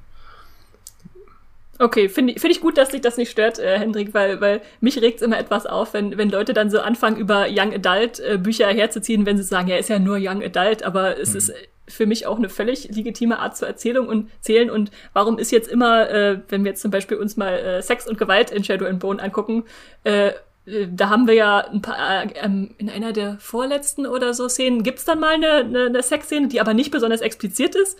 Oder wenn mal Gewaltausbrüche sind, dann sind die für mich schon durchaus kurz schockierend gewesen, aber hatten dann halt immer auch einen, einen gewissen Zweck oder einen Sinn, ohne darauf jetzt rumzureiten, wie zum Beispiel bei, äh, ich sag jetzt mal Game of Thrones. ähm, und warum muss es halt halt immer so ins Extrem gehen, äh, um zu sagen, ja, das ist jetzt eine gute Fantasy-Serie, weil die so richtig da sich reinstürzt in, in, in diese Tropen und Young Adult heißt ja eigentlich nur, dass klar, wir haben irgendwie etwas jüngere Protagonisten und äh, vielleicht nicht ganz so ins Extrem getriebene äh, äh, Darstellung von, von Gewalt, was auch immer. Aber ich denke trotzdem, dass die von allen konsumiert werden kann, diese Serie. Also, dass es jetzt nicht heißt, ja, können ja nur Jugendliche gucken. Hm, ich finde ich finde das gerade ganz, ganz interessant, dass du den Unterschied auch aufmachst zwischen ähm, Young Adult und allem, ähm, alles, was wir von, von Game of Thrones auch so ein bisschen jetzt aufgenommen haben in unseren, in unser Erwartungsspektrum von, von ähm, Fantasy-Serien. Also er ist ja schon, das hat ja schon, also Game of Thrones hat da viel verändert und das ist ja bei mir definitiv auch so. Trotzdem erwarte, erwarte ich jetzt von, habe ich jetzt von Shadow and Bone nicht erwartet, dass mir da jetzt, dass da ständig irgendwelche Köpfe abgeschlagen werden und äh, die Figuren sich nur in Bordellen aufhalten und da ihre, ähm, ihr, ihr, ihr, in den Hinterzimmern dann, in den Bordell-Hinterzimmern, ihr, die, die, das Schicksal von Westeros oder eben von, ähm, ich vergesse wirklich immer von Rafka, von das Schicksal von Rafka dann aushandeln. Das habe ich nicht erwartet. Ähm, aber, aber was ich von Game of Thrones eben mitgenommen habe, ist eben dieses, ähm, ja, dieses doch ähm, etwas geordnetere ähm, und ähm, epischere Erzählen. Und das, ich glaube, da hatte Shadow and Bone hat versucht, das eben durch diese, durch die Größe der Welt dann eben auch, da, da, da war dann ähm, Game of Thrones durchaus das Vorbild. Oder auch ähm, Herr der Ringe und Mittelerde und so weiter, dass du eine große Karte hast, auf der sich diese F Figuren verorten. Ähm, und das dann aber, eben, aber mehr so, eher mehr so suggestiv, äh, dass wir, also der mehr so ähm, als, ja, mehr so eine, so eine, so eine oberflächliche ähm, ohne das wirklich zu ver verknüpfen. Ich glaube, Game of Thrones war als, irgendwo als, als epische Serie das Vorbild, aber nicht für, nicht für Sex und Gewalt. Kann ich mir hm, zumindest nicht hm. vorstellen. Was, was ich ganz spannend finde, also ohne jetzt irgendwie in Klischees abdriften zu wollen, äh, ist, dass es für mich tatsächlich endlich auch mal eine Art, ich sage es, ich nenne es mal so weibliche Fantasy ist. Also nicht nur, weil Liba Dugo auch die, die eine Autorin ist, ähm, aber man merkt es dann halt doch irgendwie in Nuancen, wie zum Beispiel die Serie irgendwelche Frauenfreundschaften in, in wenigen Strichen für mich glaubhaft darstellt, wo man auch mal albern sein darf oder sich über die Keftas, die, die, die Kleidung der, der Grisha unterhält oder so. Und so sehr ich äh, Herr der Ringe und Wheel of Time und Game of Thrones und was es alles auch gibt, äh, feiere und gern lese, äh, ist, ist es natürlich trotzdem immer auch aus einer männlichen Perspektive. Und ähm, insofern, ja, habe ich dann, dann wirklich mal gemerkt, dass hier mal was ganz anderes ein bisschen von der Art, wie es erzählt wurde, ähm, gestrickt wurde. Und äh, äh Fun Fact, ich war vor anderthalb Wochen äh, hatte ich mich zu, bei Netflix zu so einem Fan-Event angemeldet, wo man die Schauspieler treffen konnte von Shadow and Bone. Und wenn ich Treffen sage, dann meine ich, wir waren äh, 720 Leute in einem hm. Zoom-Call. Und äh, äh, ja, waren eigentlich alle stumm geschaltet und konnten nur so ein paar Fragen einschicken, wer wollte. Äh, es war, war ein, interessante, ein interessantes Experiment, aber worauf ich eigentlich hinaus will, ist, man konnte sich dann da durch die ganzen Kamera-Einstellungen, weiß nicht, 30 pro Seite durchklicken und es waren fast alles Frauen, die da auch zugeguckt haben. Also ich musste mich wirklich bemühen, einen Mann zu sehen. Und obwohl ich nicht behaupten würde, dass, dass es jetzt nur was für Frauen ist, ist es halt doch ein sehr stark weiblich geprägtes Fandom, was da aufgemacht äh, wird. Und ähm, das würde ich jetzt an der Stelle auch einfach mal feiern. Hm. Dass da halt äh, ja nicht Köpfe eingedrückt werden oder so, sondern dass man da sich auch mal auf Romantik ein bisschen konzentrieren kann oder äh, Freundschaften, wie die funktionieren und so. Ja. Also ich habe nichts gegen Romantik in, in, Fantasy, würde ich jetzt auch nochmal sagen. Ja, und, ja. und gleichzeitig, und gleichzeitig gibt's ja also doch eine sehr grafische Gewaltszene auch in, äh, ich glaube, es ist in Folge zwei also die, das habe ich, das hat mich so ein bisschen überrascht dann sogar. Der Schnitt, ja. Der Schnitt. Äh, ich glaube, das war aber auch so, eine, so ein typisches Beispiel für ähm, für fun funktionale Gewalt, wo, wo da einfach nochmal wo wirklich gezeigt werden sollte, was dieser Typ eigentlich drauf hat, ne? Mhm. Der, ähm, wer ist da? Der, äh, der heißt äh, Gen äh, General Kirigan Oder einfach nur der Dunkle. Das Witzige ist, der hat äh, im, im Buch gar keinen echten Namen. Der heißt einfach nur The Darkling oder der Dunkle äh, und musste jetzt für die Serie einen Namen kriegen, damit die den ordentlich ansprechen können als General. Äh, aber genau, unabhängig davon finde ich auch ein gutes Beispiel, dass dieser Schnitt mich schon schockiert hat und auch recht grafisch dargestellt wird. Also vielleicht kurze Erklärung, wer jetzt noch nicht gesehen hat, da wird ein Mensch einfach so diagonal äh, durchgeschnitten und rutscht dann so äh, in zwei Körperhälften weg. Aber für mich war das trotzdem halt ein wichtiger Moment, dass ich gesagt habe, okay, ich muss wissen, der ist mächtig, der steht nicht ohne Grund am, am äh, Anfang der, äh, am, am, am Kopf der Armee. Ähm, und man sollte ihn nicht unterschätzen, aber gleichzeitig äh, ist halt auch, weil er so mächtig und, und äh, ist und Schatten lenken kann, also das Gegenteil von Alina ist, immer in so, in so einem Zwielicht als Charakter. Also kann man ihm trauen oder nicht? Ist er einfach, weil er so eine dunkle Macht hat, äh, von allen gemieden oder steckt da noch mehr dahinter? Ja. Und er ist dann derjenige, der ähm, dann auch die Dreiecksbeziehung äh, komplettiert, oder? Oder ist es, oder sehe ich das komplett genau, falsch Genau, genau, Okay. Also, der, also aus, von dem geht dann halt auch diese, diese, diese düstere erotische Anziehungskraft wahrscheinlich dann aus, denke ich mal. Würde ich jetzt mal mutmaßen, dass er dann da hast derjenige, du recht, Henrik, da hast dass du recht. Er, dass er dann derjenige ist, der die ähm, der die Werwolf-Rolle quasi einnimmt in, in Twilight. Ja, siehst du, das, das, ich, das, das, das kann man dann doch ganz gut irgendwie voraussehen. Würde ich jetzt aber auch nicht unbedingt als Schwäche der Serie, glaube ich. Ähm, ja, ja. Und es wird uns zumindest auch irgendwie glaubhaft gemacht, dass er auch was in dieser Beziehung hat, äh, zumindest eine Zeit lang, bevor dann alles in die Brüche geht. Äh, aber ja, deswegen äh, ist er schon auf jeden Fall eine spannende Figur. Und ich würde sagen, dann können wir auch schon langsam zu den Figuren eigentlich selbst übergehen, als Punkt, so die, die Shadow and Bone uns bietet. Äh, wenn du raten müsstest, äh, Hendrik, was mhm. glaubst du, welche Figuren oder welche Figur so mit am meisten gefeiert werden, gerade äh, nach von den Leuten, die Shadow and Bone geguckt haben? Ich glaube wirklich, das, das, du hast es ja vorhin schon erwähnt und ich, äh, also ich kann mir schon vorstellen, dass die Crows sehr beliebt sind, weil sie so ein bisschen edgy sind.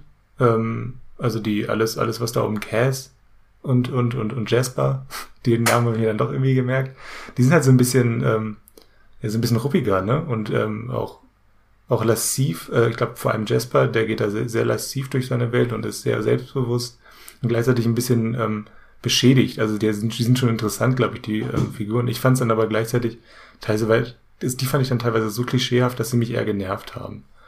Ähm, das, das war so, so, die waren so offensichtlich auf, auf Fanliebling getrimmt teilweise dass mich das, dass, dass mich das schon wieder abgestoßen hat. Also gerade okay. Jasper, gerade Jasper okay. so ein bisschen. Ähm, also Jasper ist definitiv einer, der, der mit am meisten gefeiert das dachte wird. ich, ich mir. ich finde spannend, dass du sagst, dass es so also auf dich so absichtsvoll wirkt, weil interessanterweise in den Büchern würde ich sagen, ist schon eher Cass Brecker der der Geschädigte, der irgendwie trotzdem irgendwie gute Absichten hat, der Dieb, äh, der zwielichtige, ambivalente, würde ich sagen, die Lieblingsfigur. Und die Serie hat es jetzt wirklich geschafft, Jasper noch mal mehr Profil auch zu geben, im Sinne von, Mann ist der charmant und Scharfschütze mhm. und äh, endlich mal eine, eine schwule Figur, die äh, so richtig gefeiert wird, äh, auch, äh, die sich da einfach durchsetzen kann. Und ja, was, woran würdest du festmachen, dass du sagst, die sind so absichtsvoll äh, als Fanlieblinge getrimmt? Oh, das ist jetzt schwer festzumachen tatsächlich. Es ist für mich was eher so, ähm, ähm, ich glaube, Jasper vereint einfach sehr viele, ähm, hm, weiß ich nicht, äh, Elemente von, von dem typischen Fanliebling. Also er ist, ähm, er ist sehr selbstbewusst und gleichzeitig ähm, wirkt er wie jemand, der irgendwann mal ein Außenseiter war. Also er ist ja wahrscheinlich auch ein Außenseiter in seiner Welt. Er ist schlagfertig. Er ist ein bisschen, ähm, ja, wie sagt man, er ist ein bisschen, er ist ein bisschen ähm, wunderlich auf seine Weise. Also er ist, ist schon jemand, der ähm, so, so eine eigene Perspektive auf die Welt und das trotzdem irgendwie alles, was um ihn herum, was, was ihn da vielleicht so auch angreifen will, irgendwie charmant ab äh, ähm, kann. Also er ist wirklich so, ich glaube, er ist schon so, so, so der perfekte Fanliebling oder einfach jemand, mit dem man sich gerne identifiziert, weil er viel von dem verkörpert, was man selber gerne wäre, glaube ich. Ähm, und dann da vereint er einfach sehr viele von diesen von diesen. Du hast jetzt, du hast jetzt lauter ideale Sachen genannt, wo ich sage, ist doch super, eine klasse. Ist es auch. Ähm, und, und dann, dann, ja, ja klar, aber, aber wenn, wenn, wenn dann, wenn dann so viel von dem in eine Figur dann eben zusammengestopft wird, dann, ähm, dann, dann wirkt es auf mich künstlich. Und dann, dann denke ich mir, nee, ähm, sorry, Jasper, also du bist cool und so weiter. Und wahrscheinlich wäre ich auch gerne im echten Leben mit dir befreundet und so weiter. Aber, aber ich bist jetzt nicht derjenige, der, dem ich jetzt folge, weil, weil es auf mich, auf mich einfach zu schablonenhaft wirkte in dem Moment. Okay, ja. Also bei mir hat es auf jeden Fall funktioniert. Ich äh, feiere die Krähen auch sehr, gerade weil sie für mich auch noch so mal ein paar Facetten in dieses Fantasy-Reich reinbringen, die auch in unserer Welt wichtig sind. Also wir haben zum Beispiel Cass mit seiner Behinderung. Also man weiß noch nicht so richtig, was passiert ist. Also es sei denn, man hat die Bücher gelesen. Haha. ähm, äh, warum er immer Handschuhe trägt, warum er am Stock geht und so. Ähm, in Inesh, der dieser Fassadenkletterin, Diebin, äh, Messerschwingerin, äh, haben die wir. Die fand ich cool. Die war cool, ne? Mhm. Da fand ich auch mal wieder schön, dass eine Serie Religion auch auf eine ernsthafte Weise verhandelt und so sagt, okay, sie glaubt an diese Heiligen, die Rafka anbetet, äh, die in ihrer Religion. Und wir müssen das jetzt nicht verurteilen, sondern es ist einfach äh, ja wichtig für sie und ihren Charakter. Und ja, in, in Jasper haben wir dann noch seine, seine Spielsucht, äh, die er nicht so richtig ablegen kann. Insofern waren es für mich irgendwie alles, alles Elemente, die gesagt haben, die machen die Figuren für mich noch interessanter und äh, einfach noch, noch spannender, weil es einfach so unterschiedliche Leute sind, die da auch rumlaufen, obwohl sie alle irgendwie in einer Bande stecken. Ja, das ist ein bisschen so die Guardians of the Galaxy von Shadow and Bone, ne? Also alles so, alles so ein so zusammengewürfelter Haufen und für sich genommen auch interessant. Also ich glaube, ich hätte auch gern diese, diese, diese, diese Truppe als Spin-off gesehen oder so. Und wenn ich dann, glaube mehr Zeit mit denen noch verbracht hätte, wäre es wahrscheinlich auch besser irgendwie für mich. Für mich und die, ähm, für, für mich und die Crows, äh, für die Six of Crows, das ist der offizielle Name, oder? Ja, genau, im Englischen genau. Six of Crows, im Deutschen Das Lied der Krähen. Ich lege auch gerne nochmal in die Shownotes die Übersicht der ganzen Bücher, wer das Lust hat zu lesen, in welcher Reihenfolge das am besten ist. Ja. Ja. Äh, genau, aber äh, über die Krähen hinaus, äh, für mich zumindest würde ich sagen, funktioniert auch Alina wirklich gut als, als Protagonistin, die das so ein bisschen trägt und mich da als Staunende, die dann die Welt noch reingezogen wird, der Grisha äh, mit reinnimmt. Und da bin ich auch echt dankbar dafür, weil, weil wenn natürlich eine Hauptfigur nicht funktioniert, dann äh, ist es immer schwer, in einer Serie dran zu bleiben. Und ich mhm. weiß nicht, was du darüber vorher gelesen hast, Hendrik. Ähm, sie wurde ja tatsächlich ähm, verändert. Also im Buch ist sie einfach eine, eine, eine Weisin mit blonden Haaren und weiß nicht was. Äh, und sie wurde ja, ihr wurde jetzt noch dieser Schuhhahn, also dieser halb asiatische Hintergrund mit angedichtet, was für mich hervorragend funktioniert, um zu sagen, sie ist noch mehr Außenseiterin als äh, ohnehin schon durch ihre Kraft, äh, wo sie viel hinnehmen musste in ihrem Land und äh, da macht es für mich dann noch eine, noch eine weiter, sogar noch interessantere Figur draus als in den Büchern, äh, zu sagen, ja, sie muss jetzt äh, diese Rolle der äh, also gar nicht selbst gewählten, aber ihr aufgedrückten Erretterin übernehmen, also um dieses Land zu retten, was sie gar nicht richtig akzeptiert. Ja, also da bin ich jetzt wirklich sowohl schockiert als auch überrascht von, weil, ähm, also da, positiv tatsächlich, weil das hätte ich jetzt der Serie tatsächlich so gar nicht zugetraut, weil das ist so organisch, dass ich jetzt gar, mir gar nicht vorstellen konnte, dass, dass, dass ähm, ähm, Alina irgendwie mal irgendwann anders hätte aussehen sollen oder so oder auch oder einen anderen Hintergrund hätte haben sollen. Ja, ja, da das gibt's auch so, sich, da gibt es auch so eine Augen, ja. da gibt's auch so eine augenzwinkernde Szene in der Serie selbst, äh, wo sie zu so einem Festival geht äh, mit ihrer Freundin und da wird sie sozusagen von einer anderen Person dargestellt, äh, die diese Sonnenbeschwörerin ist und das ist natürlich eine total blonde, wunderschöne äh, Rafka-Frau. Und das ist dann so ein netter Seitenkommentar auf die, auf die Bücher. Und was ich richtig stark finde, ist, dass die Autorin Liba Dugu selbst ähm, gesagt hat, sie hat die ersten drei Bücher von Shadow and Bone, die erste Trilogie, einfach aus ihrer Perspektive so geschrieben, wie sie es kannte. Ne? Sie hat Bücher über weiße Heldinnen äh, gehabt und das dann im Prinzip ja irgendwie mit übernommen und kopiert. Und erst in ihren späteren Büchern, also ab, ab den Crows-Büchern, hat sie dann selbst auch viel mehr Diversität reingebracht. Äh, was Hautfarbe angeht, was äh, geschlechtliche Ausrichtung angeht und sowas alles. Und äh, das finde ich dann wirklich stark, dass sie da auch so begeistert mit aufgesprungen ist für die Serie zu sagen, ja, lasst uns das unbedingt machen. Und sie hat das äh, Vorstellungstape von äh, Jessie Lee May gesehen, äh, Jessie May Lee gesehen und ähm, gesagt, die will ich und keine andere. ja, soweit ich weiß, äh, war ja auch Lieber Dugo ähm, noch relativ unerfahren als sie ähm, als Schriftstellerin, als sie die Bücher geschrieben hat, oder? Das heißt, sie hatte ja erstmal, ich glaube, sie musste sich erst so ein bisschen ähm, auch selbst zurechtfinden in der Geschichte und hatte sich vielleicht auch gar nicht so sehr getraut, äh, einen diversen Cast zusammenstellen. Und dass das die Serie ähm, korrigiert, finde ich schon, finde ich schon echt stark. So ja, neun, Jahr, ja. neun Jahre später. Also das ist schon, wow, finde ich cool. Ja. Hat für mich auf jeden Fall hervorragend funktioniert, genau. Und äh, die wichtigste Figur, über die wir noch gar nicht gesprochen haben, Hendrik, ich glaube, du hast sie kennengelernt, wenn du bis Folge 3 auf jeden Fall gesehen hast, ist Milo. Wieso bist du nicht von Shadow and Bone begeistert, äh, nachdem du Milo gesehen hast? Boah, kannst du mir den auch nochmal erklären? Also der, das, der ist jetzt, glaube ich, weg. Das ist, das ist die Ziege, die die Krähen mitnehmen, um die, um die Schattenflut zu überqueren. Puh, also das der... Eine, eine Babyziege.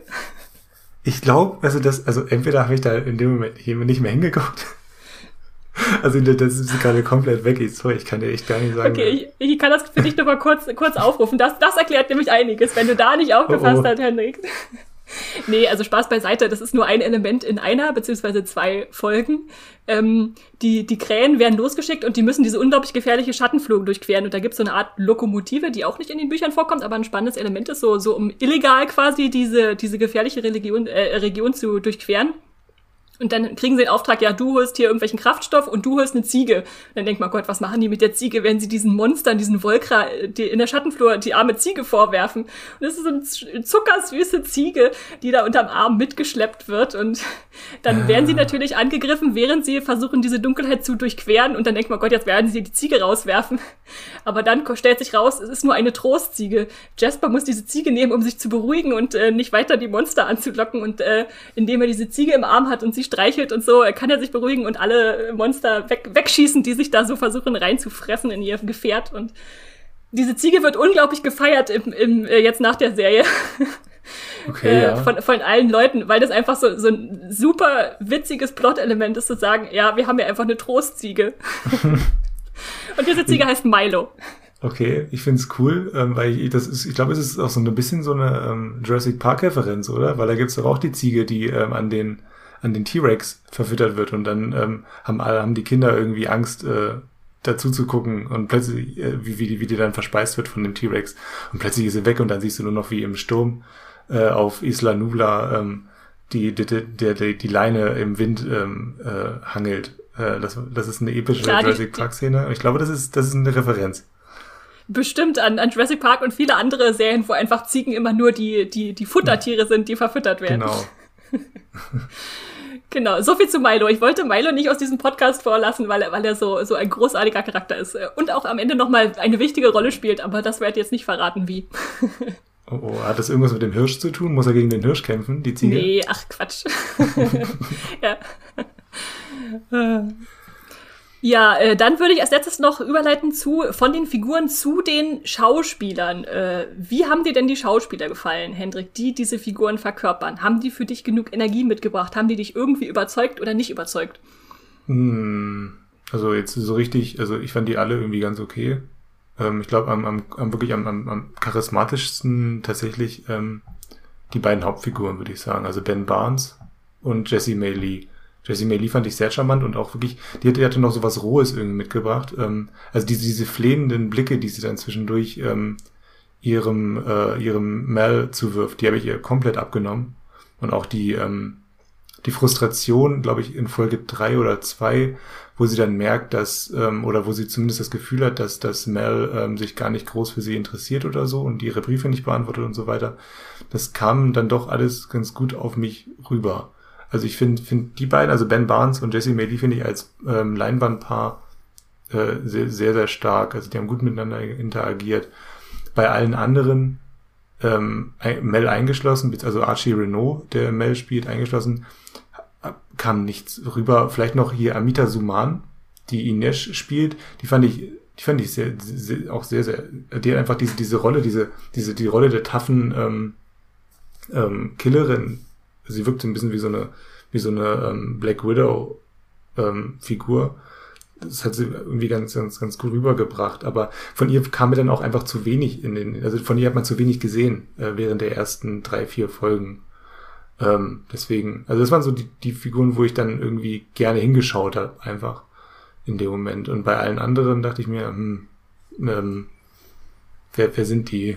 Ja, ja, okay. Also ganz okay, wie du das am Anfang beschrieben hast, ist für mich so das Todesurteil, wie, man, wie man Schauspieler beschreiben kann. Ich, ich bin eigentlich restlos begeistert von fast äh, allen. Also gerade die Krähen, äh, was sie da aus dem Hut gezaubert haben, das passt für mich so wie die Faust aufs Auge, wie so die, die Figuren geschrieben wurden in den Büchern. Äh, was sie da gefunden haben, ist genial.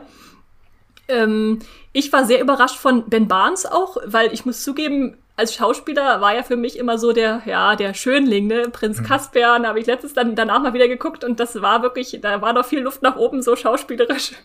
Und das Oder, Arschloch in Westworld. Ähm, ja, genau, in Dorian Gray, so der verkörperte Schönling schlechthin eigentlich. Äh, und erst so in Punisher hat er dann ein paar Facetten für mich gekriegt und deshalb war ich echt überrascht, wie sehr er mich dann jetzt in Shadow and Bone überzeugen konnte. Also nicht nur, weil es krass ist, wie gut er in die Rolle passt mit seinen super schwarzen Augen für, für den Schattenlenker, äh, der er da ist, sondern einfach auch, wie er so sich gibt und äh, die Haltung und die, wie er seine Stimme so manipuliert zu so einem rauen, irgendwie doch verführerischen Ton. Also das, das hat mich äh, richtig begeistert, äh, ihn da mal in, in völlig neuem Licht zu sehen. Ich glaube, er hat ein bisschen gelernt, in, ich weiß nicht, wie alt er ist, er ist, glaube ich, irgendwie Mitte 30 oder so. Ich glaube, er hat in den letzten Jahren ich, gemerkt. Ich glaube, ähm, er wird 40 dieses okay. Jahr. Ich hatte irgendwas nachgeguckt, ja, ja.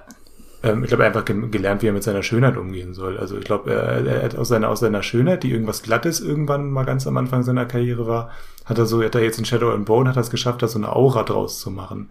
Also du kannst dich ja, du kannst irgendwie abgleiten an Schönheit, finde ich. Und du kannst ähm, Schönheit irgendwie auch als als etwas Nebulöses um dich herum aufbauen als Schauspieler. Und das hat er irgendwie geschafft in, in Shadow and Bone. Das hat mir sehr gut gefallen, weil er wirklich für mich von Anfang an dieser, dieser undurchschaubare, ähm, weiß nicht, ähm, Magier war, wo ich auch einfach gern mehr erfahren wollte, weil er, weil er wirklich wenig von sich offenbart und du einfach nur weißt, er ist mächtig auf eine Weise und wahrscheinlich auch sehr, sehr alt schon ähm, und viel Einfluss und so weiter. Also das, das hat er für mich sehr gut verkörpert. Und dann eben auch ein bisschen so im Kontrast zu Jessie May Lee, die ähm, wirklich noch am Anfang ihrer Karriere steht, genauso wie Alina Starkov. Also das, das, das, das verknüpft sich schon alles ganz gut ähm, bei den beiden Figuren. Ja, ja. Also ja, von Jessie äh, Lee war ich auch sehr angetan, weil ich sie vorher noch nie irgendwo gesehen hatte und sie für mich so dieses Unschuldige mitbrachte, was sich aber ziemlich schnell eigenen, in den eigenen Kopf oder den eigenen Weg sucht, was sie super präsentieren konnte, so wie sie dann ihre Kräfte reinwächst und vielleicht jetzt auch in ihre Berühmtheit, wer weiß. Mhm. Aber äh, Hendrik, du als Harry Potter-Fan, hast du dich nicht gefreut über äh, Zoe Wanamaker, die da zurückkehrte in einer Lehrer-Magie-Rolle? Ich habe da sehr lange drauf gewartet. Ähm, wann kommt die denn? ist, ist die doch nicht in Folge 3 aufgetaucht? Äh, ich glaube, äh, ähm, ähm, ich, ich habe das, ich hab das in einem Artikel bei uns äh, auf der Seite gelesen, dass sie ähm, auftreten soll und irgendwie es kann auch sein, dass es zu meiner Frustration beigetragen hat, dass es dann sehr lange gedauert, bis sie gekommen ist. Okay, okay. Ähm, also kurz für, für ja. alle zur Erklärung, äh, Zoe Wanamaker spielt natürlich im ersten Harry Potter Film vor allem Madame Hooch, äh, die, mhm. die Lehrerin des Besenflugs und die kehrt jetzt in Shadow and Bone zurück, um als Bagra, äh, eine alte Frau in einer Höhle, äh, äh, ja, Alina das Zaubern beizubringen oder, oder sie dazu zu stählen in ihrem Training.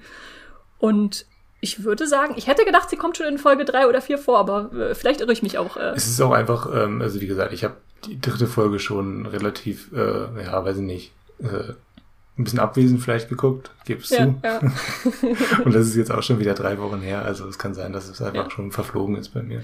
Das war auf jeden Fall so, ein- so ein Leckerli für, für Mhm. Harry Potter-Fans, sie da auch mal nochmal wiederzusehen in einer, Hat sie Kontaktlinsen?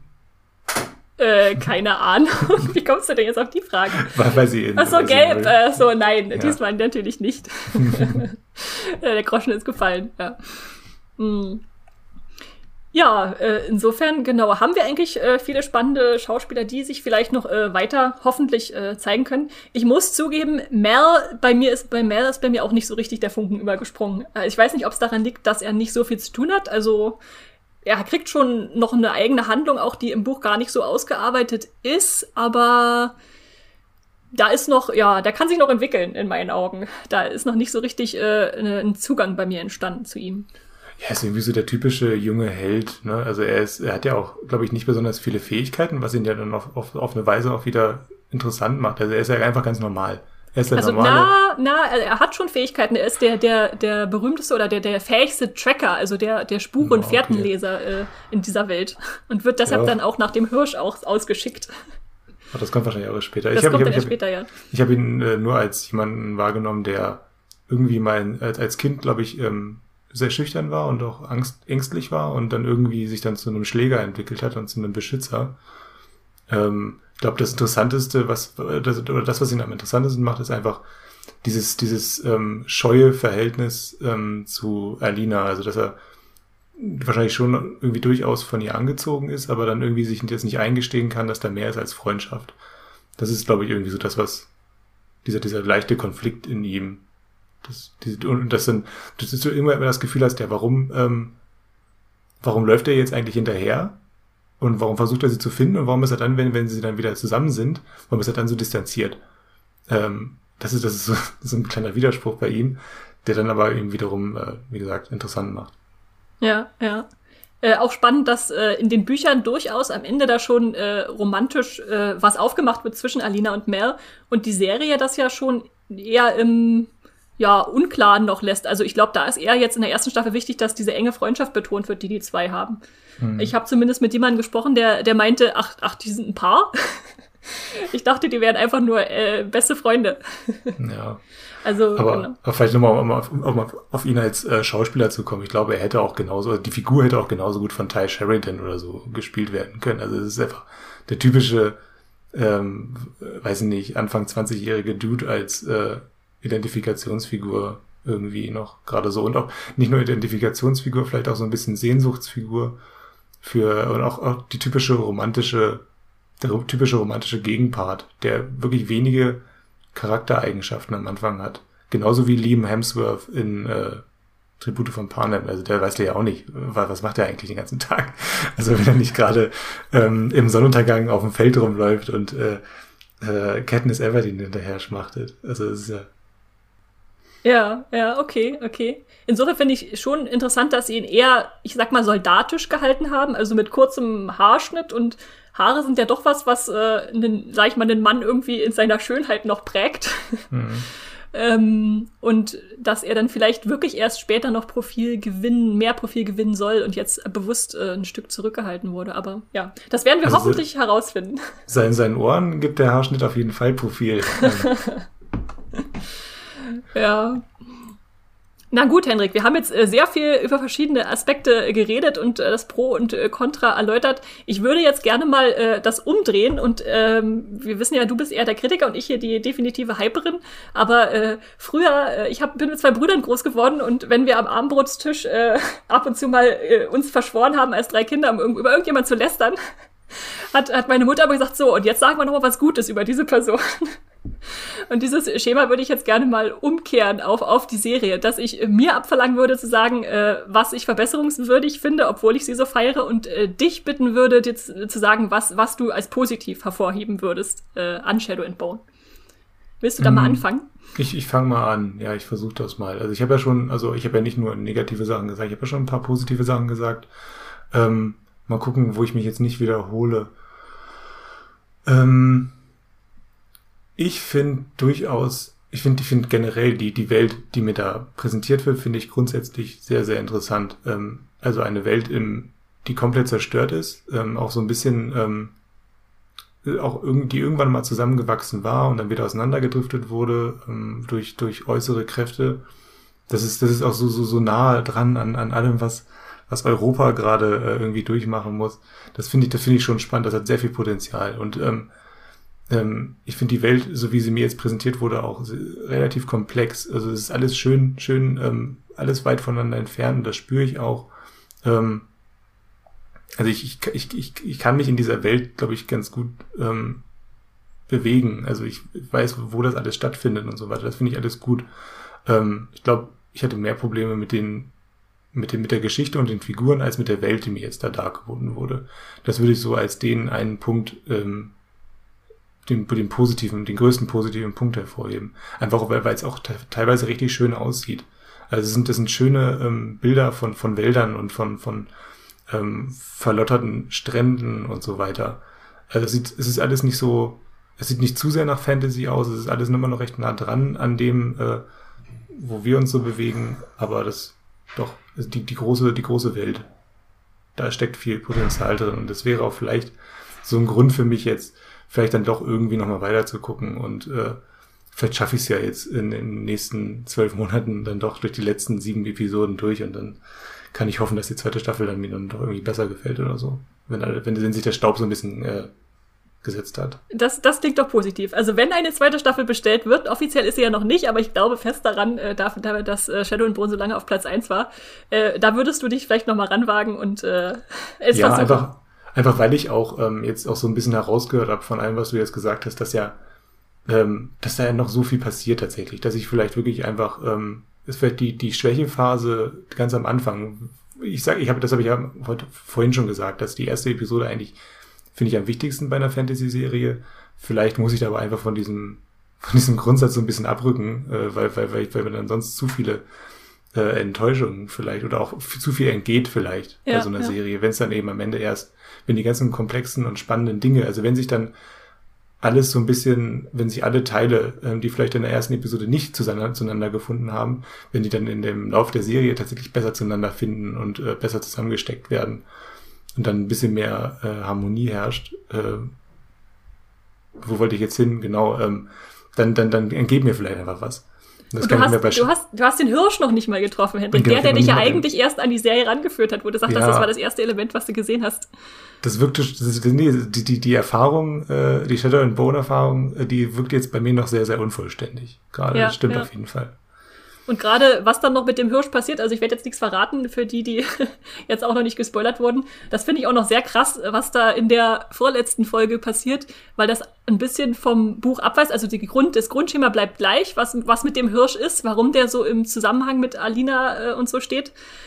Aber äh, auch so bildlich, was dann noch erschaffen wird, äh, fand ich richtig, richtig stark äh, als, als Fantasy-Element, was ich so auch noch nicht gesehen habe und äh, was so, so eine Durchstarkkraft fürs Ende noch mitbringt, die, die mich sehr überzeugt hat.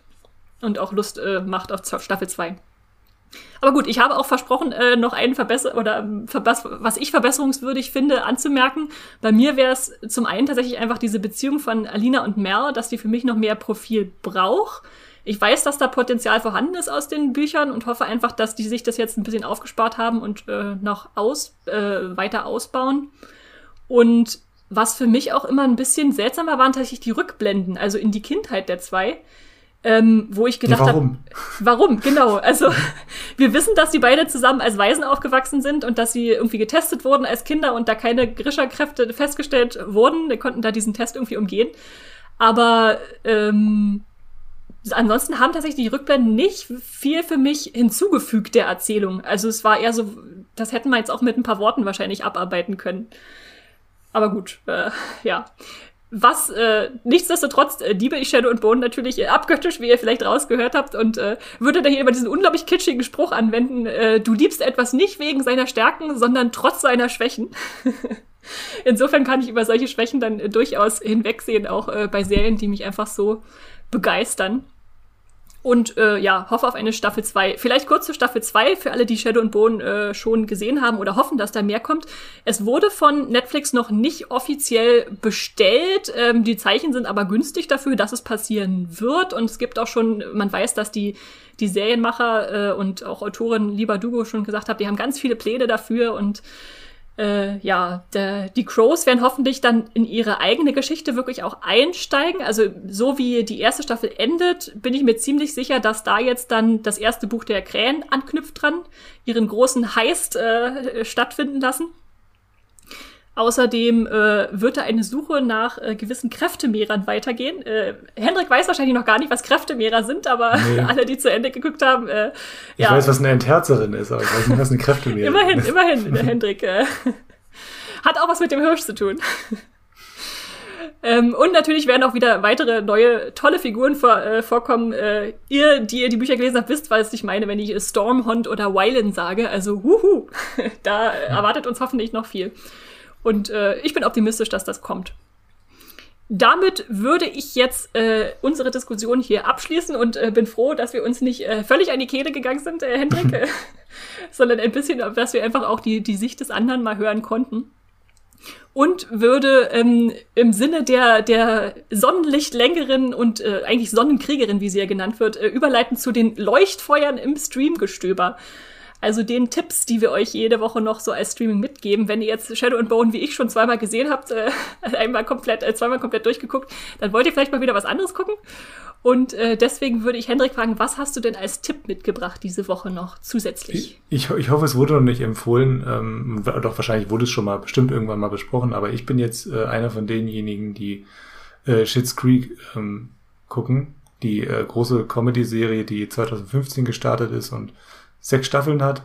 Und ähm, die sechs Staffeln sind komplett auch bei Sky und fünf Staffeln wiederum sind bei Amazon Prime. Es ist eine Sitcom über eine Familie, über eine sehr reiche Familie, die plötzlich nicht mehr reich ist durch einen Betrugsfall und dann in das äh, in, in so eine Kleinstadt ziehen muss, die sie irgendwann mal aus einem Scherz heraus ähm, gekauft haben und dann müssen sie sich da eben so ein bisschen ähm, mit den kulturellen Unterschieden und sie müssen sich, also die, der Konflikt ist einfach, sie sind reich und äh, müssen sich also ein bisschen an den Lebensstil gewöhnen, der ihnen dann da mehr oder weniger aufgezwungen wird. Ähm, ist alles sehr witzig, es ist sehr, ähm, ja, harmonisch, die Leute verstehen sich, sie haben jeden, jedes Mal so einen kleinen Konflikt ähm, in, einer, in einer Episode, aber ähm, trotz allen Unterschieden finden sie immer wieder zusammen. Es ist eine Familien-Sitcom auf eine Weise immer noch, obwohl die die reiche Familie dann doch teilweise sehr kühl miteinander umgeht und trotzdem ist da irgendwie immer Wärme drin. Ich gucke die gerade einfach sehr gerne, diese Sitcom, gerade mit der ersten Staffel durch. Kann man äh, drei, vier, fünf, sechs Folgen nacheinander gucken und äh, weiß gar nicht, was Sind doch alle ist. nur ganz kurz, ne? Die Folgen ja, so ja, 20 Minuten 20, oder so. Genau, genau, typische Sitcom-Länge. Ja, kann ich, kann ich sehr empfehlen. Für das, für das gute Gefühl zwischendurch so nach Feierabend oder so. Das finde ich, finde ich übrigens sehr spannend, dass du die hier mitgebracht hast, weil ich kann bei der Serie sagen, dass ich die nach einer Folge abgebrochen habe. also ich wollte sie wirklich mögen und so viele Leute in der Redaktion haben auch erzählt, wie toll die ist und so und wie lustig, aber Oh, es war mir einfach zu anstrengend, wie überzogen die, die Charaktere so daherkamen und überkandidelt und äh, an, anstrengend in ihrem Reichtum. Aber äh, ja, ist, wie wir merken, gibt es immer unterschiedliche äh, Meinungen ja. zu Serien und ihr müsst euch nicht durchkennen, wenn ihr nicht wollt äh, oder dreimal anfangen wie Hendrik. Ich erwarte jetzt, dass du diese, dass du diese Folge, dass du diese Serie auch weiter guckst, wenn ich Shadow and Bone weiter gucke. könnten, könnten wir als, als Deal ausmachen, Hendrik. Nein. Nee, das will ich auch nicht von dir abverlangen. Auf jeden Fall, genau. Äh, habe ich auch noch einen Tipp mitgebracht. Äh, ganz kurz, Shits Creek war auch bei Amazon Prime, wenn ich mich richtig erinnere, genau, oder? Genau, Amazon Prime und bei Sky Ticket kann man Ach, bei Sky sagen. auch, alles klar. Mhm. Ich habe nämlich auch einen äh, Amazon Prime-Tipp mitgebracht und zwar The Underground Railroad, äh, auch eine Buchverfilmung, äh, das habe ich vor drei Jahren oder so gelesen, von Colson Whitehead, war ein riesiger Bestseller, über äh, das Schicksal einer aus der Sklaverei entfliehenden Frau, die dann mit so einer unterirdischen Eisenbahn flüchtet und mehrere Stationen in ihrer Odyssee erlebt. Äh, Finde ich richtig stark erzählt mit tollen Bildern. Also was die Kamera so macht, ist echt krass und auch super geschauspielert. Ist allerdings ziemlich schwere Kost. Ich muss auch zugeben, ich habe sie noch nicht bis zum Ende durchgeguckt, einfach weil die eigentlich eine Folge schon ein Film ist. Nicht nur, weil sie so lang sind, sondern einfach, weil das einfach so sacken muss und man muss das erstmal alles verarbeiten, was da zu sehen ist. Diese unglaublich schweren Schicksale und diese äh, dieser Umgang der, der Weißen mit, mit den äh, in Sklaverei äh, verknechteten armen Menschen. Äh, nichtsdestotrotz ist es wirklich eine, bisher eine sehr starke Serie für mich und auch äh, natürlich inszeniert von Barry Jenkins. Also wer Moonlight und Beale Street äh, gefeiert hat, der wird sicherlich auch da gut reinfinden. Und deshalb würde ich das einfach mal hier lassen und sagen, schaut euch The Underground Railroad bei Amazon an. Hast du da mal reingeguckt? Noch, ich habe ich es noch nicht geguckt, aber ich kann absolut verstehen, wenn du sagst, dass du nach einer Folge erstmal nicht weitergucken möchtest, weil ich stelle mir gerade vor, wie es wäre, wenn ich ähm, Moonlight geguckt habe, ja. würde ich mir dann direkt danach Beale Street reinziehen. nee, also du bist dann ja auch erstmal komplett von, also Barry Jenkins ist einfach so ein ähm, kraftvoller, emotionaler Regisseur, der dich mit Bildern und Gefühlen zuballert während seiner Zwei-Stunden-Filme. Ja. Und das ist, glaube ich, bei Underground Railroad nicht anders. Also da, da ich, braucht man schon immer so ein bisschen Pause zwischen den Episoden. Könnte ich mir vorstellen, ich gucke die Serie auch noch. Ja, ja. Ähm, ich ich habe auch nicht abgebrochen. Äh, ich habe nur gesagt, ich gucke jetzt, ich habe mir beschlossen, ich äh, mhm. gucke immer jetzt eine Folge pro Tag. Das kann ich ganz gut verkraften. Da kann ich dann noch ein Kontrastprogramm hinterlegen, was ein bisschen leichter ist vielleicht. Äh, aber ja, ich bin auch sehr gespannt, wie das da weitergeht. Und gerade weil das äh, Buch mich auch äh, schon beschäftigt hat, eine ganze Weile, nachdem ich es gelesen hatte, jetzt nochmal der die Umsetzung zu sehen, ist auch sehr schön. Ich glaube, ich bin, ich bin generell wie immer wieder Fan von Buchverfilmungen. Shadow and Bone ja genauso. Ich glaube auch deswegen, weil sie dir so einen Unterbau liefern, als wenn du dann noch eine Biografie zu einer Figur kennst, die da über den Bildschirm läuft und du sagst, äh, ich weiß viel mehr über dich, als vielleicht auch äh, in der Serie oder im Film gezeigt wird. Genau. Also das sind unsere zwei Streaming-Tipps, äh, Shits Creek und Underground Railroad, beide bei Amazon. Und wir freuen uns ganz besonders, dass wir eine Sprachnachricht beziehungsweise sogar zwei bekommen haben von einem unserer Hörer, dem lieben Flodo. Der äh, hat gesagt, äh, er hat sich durchgerungen und es ist natürlich auch nicht immer einfach, die eigene Stimme zu hören. Umso mehr freuen wir uns, äh, dass er uns da jetzt einen äh, Tipp mitgebracht hat und ich spiele euch da erstmal seinen ersten ab und hört mal rein, was er euch da weitergibt. Ich möchte mal die Möglichkeit nutzen und euch eine Sprachnachricht schicken, weil ich zwei Serienempfehlungen loswerden möchte. Einmal zu der Serie Bosch mit äh, Hauptdarsteller Titus Welliver, die äh, lose auf einem Roman von Michael Connolly basiert. Ich finde die super spannend und der Hauptdarsteller, finde ich, verkörpert den Charakter echt gut. Bin gerade in der aktuell letzten sechsten Staffel und wer so den Crime mag, sollte da unbedingt mal einen Blick riskieren.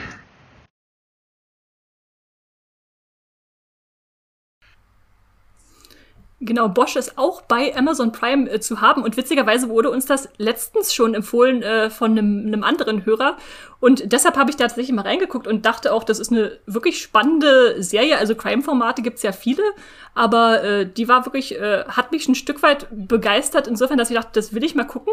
Allerdings äh, muss ich zugeben, dass ich erstmal nach einer Folge nicht weitergeschaut habe, weil es natürlich um einen, einen Cop geht, einen, einen weißen Polizisten, der das Gesetz bricht. Und da dachte ich gerade, äh, in der Zeit war ich, war mir irgendwie nicht so danach, jetzt gerade im aktuellen Klima, mich da so reinzugeben in so einen so einen Grenzübertritt. Äh, aber nicht nichtsdestotrotz, ihr, ihr hört's von Flodo, die ist schon sehr be begeisternd, die Serie, wenn man sich da erstmal drauf einlässt. Ähm, Hendrik, hast du da schon von gehört oder mal reingeschaut? Ich weiß nur, dass Bosch, Bosch existiert bei Amazon Prime und das schon sehr, sehr lange. Äh, es ist, glaube ich, eine der ersten Amazon Prime-Serien, soweit ich weiß. Äh, nee, ich hab, das ist wirklich so eine, eine der äh, gesichtslosen Serien, die da, oder nee, ein Gesicht hat sie, aber eine der Serien, glaube die ist schon so lange da, die, die fange ich jetzt nicht noch an. Denke ich mir immer. Nee, aber klingt spannend. Ja, ja. Und dann hat er uns sogar noch einen zweiten Tipp mitgebracht, äh, der komplettes Kontrastprogramm ist. Äh, hört da am besten mal selber rein, was da kommt. Und dann meine zweite Serienempfehlung zu äh, Basket, eine schwarze, humorige Komödie mit äh, Hauptdarsteller äh, Zech Philippe der dort eine Doppelrolle spielt. Einmal eben den titelgebenden äh, Basket, ein etwas gescheiterter Clown, der beim Rodeo landet und dann auf äh, witzige Art sich mit äh, seiner Versicherungsvertreterin zusammentut. Und äh, wen ich auch total grandios finde in der Serie ist Louis Anderson als Mama Basket. Die geben echt ein total witziges Paar ab äh, da lohnt sich auf jeden Fall, finde ich, auch mal ein Blick, wenn man in diesen Zeiten herzhaft lachen will. Also lachen kann man auf jeden Fall, glaube ich, in diesen Zeiten gebrauchen. Deshalb vielen Dank auch für diesen Tipp. Der was die kann man Rodeo klauen. Äh, also sorry.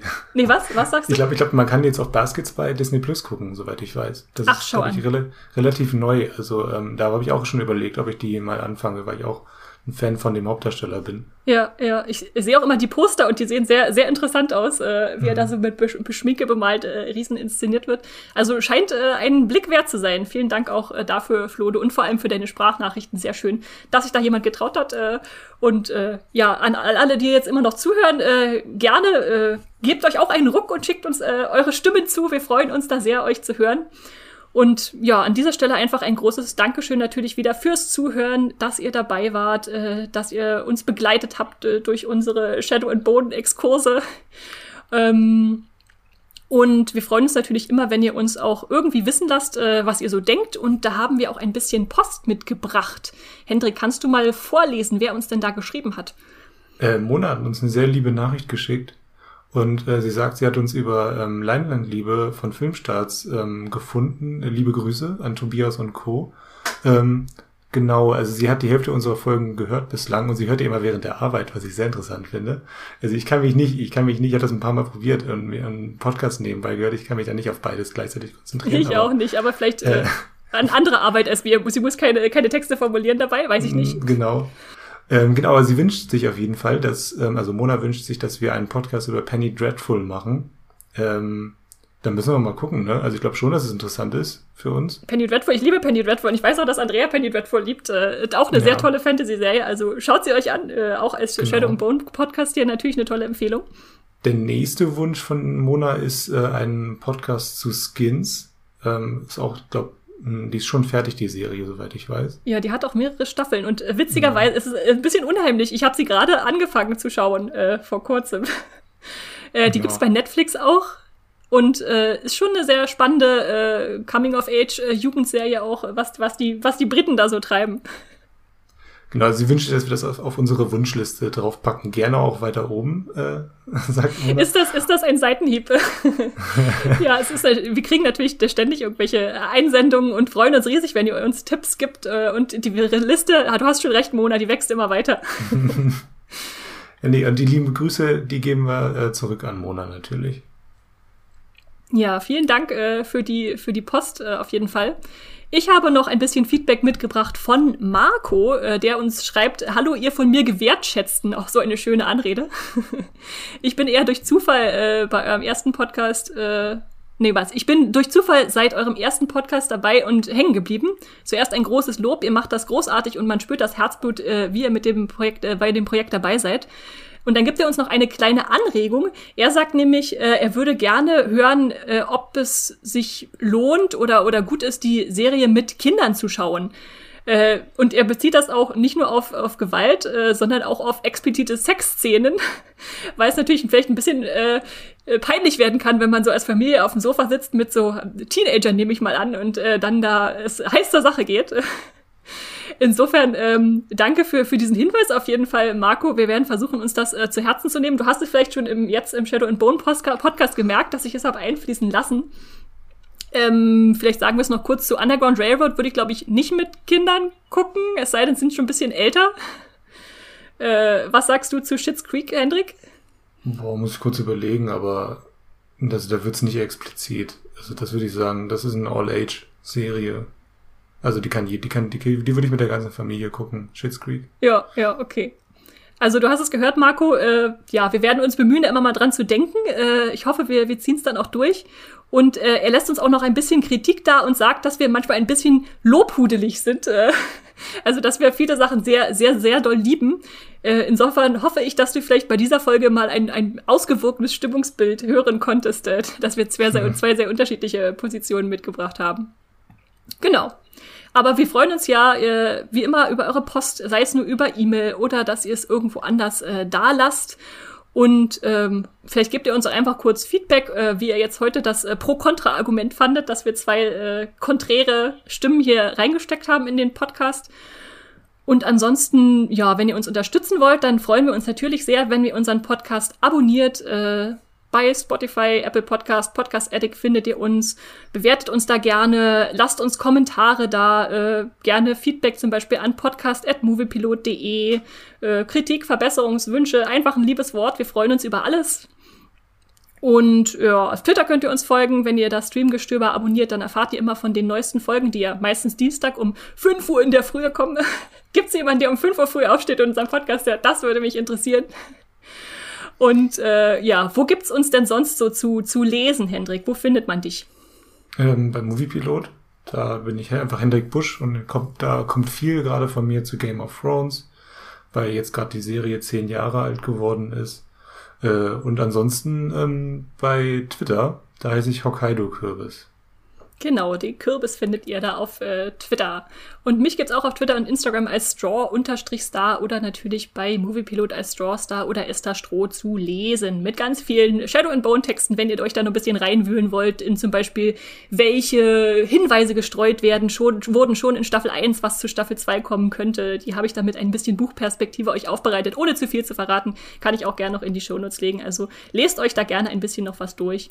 Und da würde ich dann jetzt als letztes noch ein paar passende Streamgestöber-Folgen empfehlen. Wenn euch jetzt hier der Shadow and Bone Podcast gefallen hat, könnt ihr euch zum Beispiel auch noch weit über, weiter über Fantasy-Serien bei Netflix informieren, indem ihr unsere zwei The Witcher Podcasts hört, die auch sehr unterschiedliche Meinungen haben. Der erste wurde nach Staffel 1 aufgenommen mit sehr kritischen Stimmen, äh, die, die viel an der Serie auszusetzen hatten. Und der zweite wurde mit Hinblick auf Staffel 2 aufgenommen. Da haben wir dann ein paar Leute genommen, die eher angetan waren von der Serie. Also da habt ihr auch noch mal zwei äh, ja, Perspektiven Perspektiven, die sich sehr unterscheiden. Ansonsten hatten wir vor kurzem, wenn ihr ein Stück runterscrollt, einen äh, Podcast zu Shadow and Bone, äh, zehn Jahre, äh, Shadow and Bone sage ich schon, bin schon völlig, äh, völlig Shadow and Bone geprägt. Zu Game of Thrones natürlich, äh, zehn Jahre äh, Game of Thrones, äh, auch ein bisschen Kritik drin, aber auch viel Lob. Ähm, wie hat sich die Fantasy-Serie entwickelt, welchen Einfluss hatte sie, könnt ihr euch auch anhören. Oder wenn ihr ein bisschen vorausschauen wollt, dann schaut, hört doch in den Serien-Highlights-Podcast äh, zum Mai rein, was ihr da vielleicht verpasst habt in diesem Monat.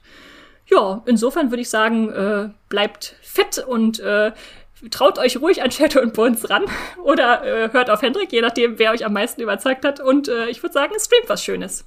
Tschüss! Das war die neue Folge Streamgestöber.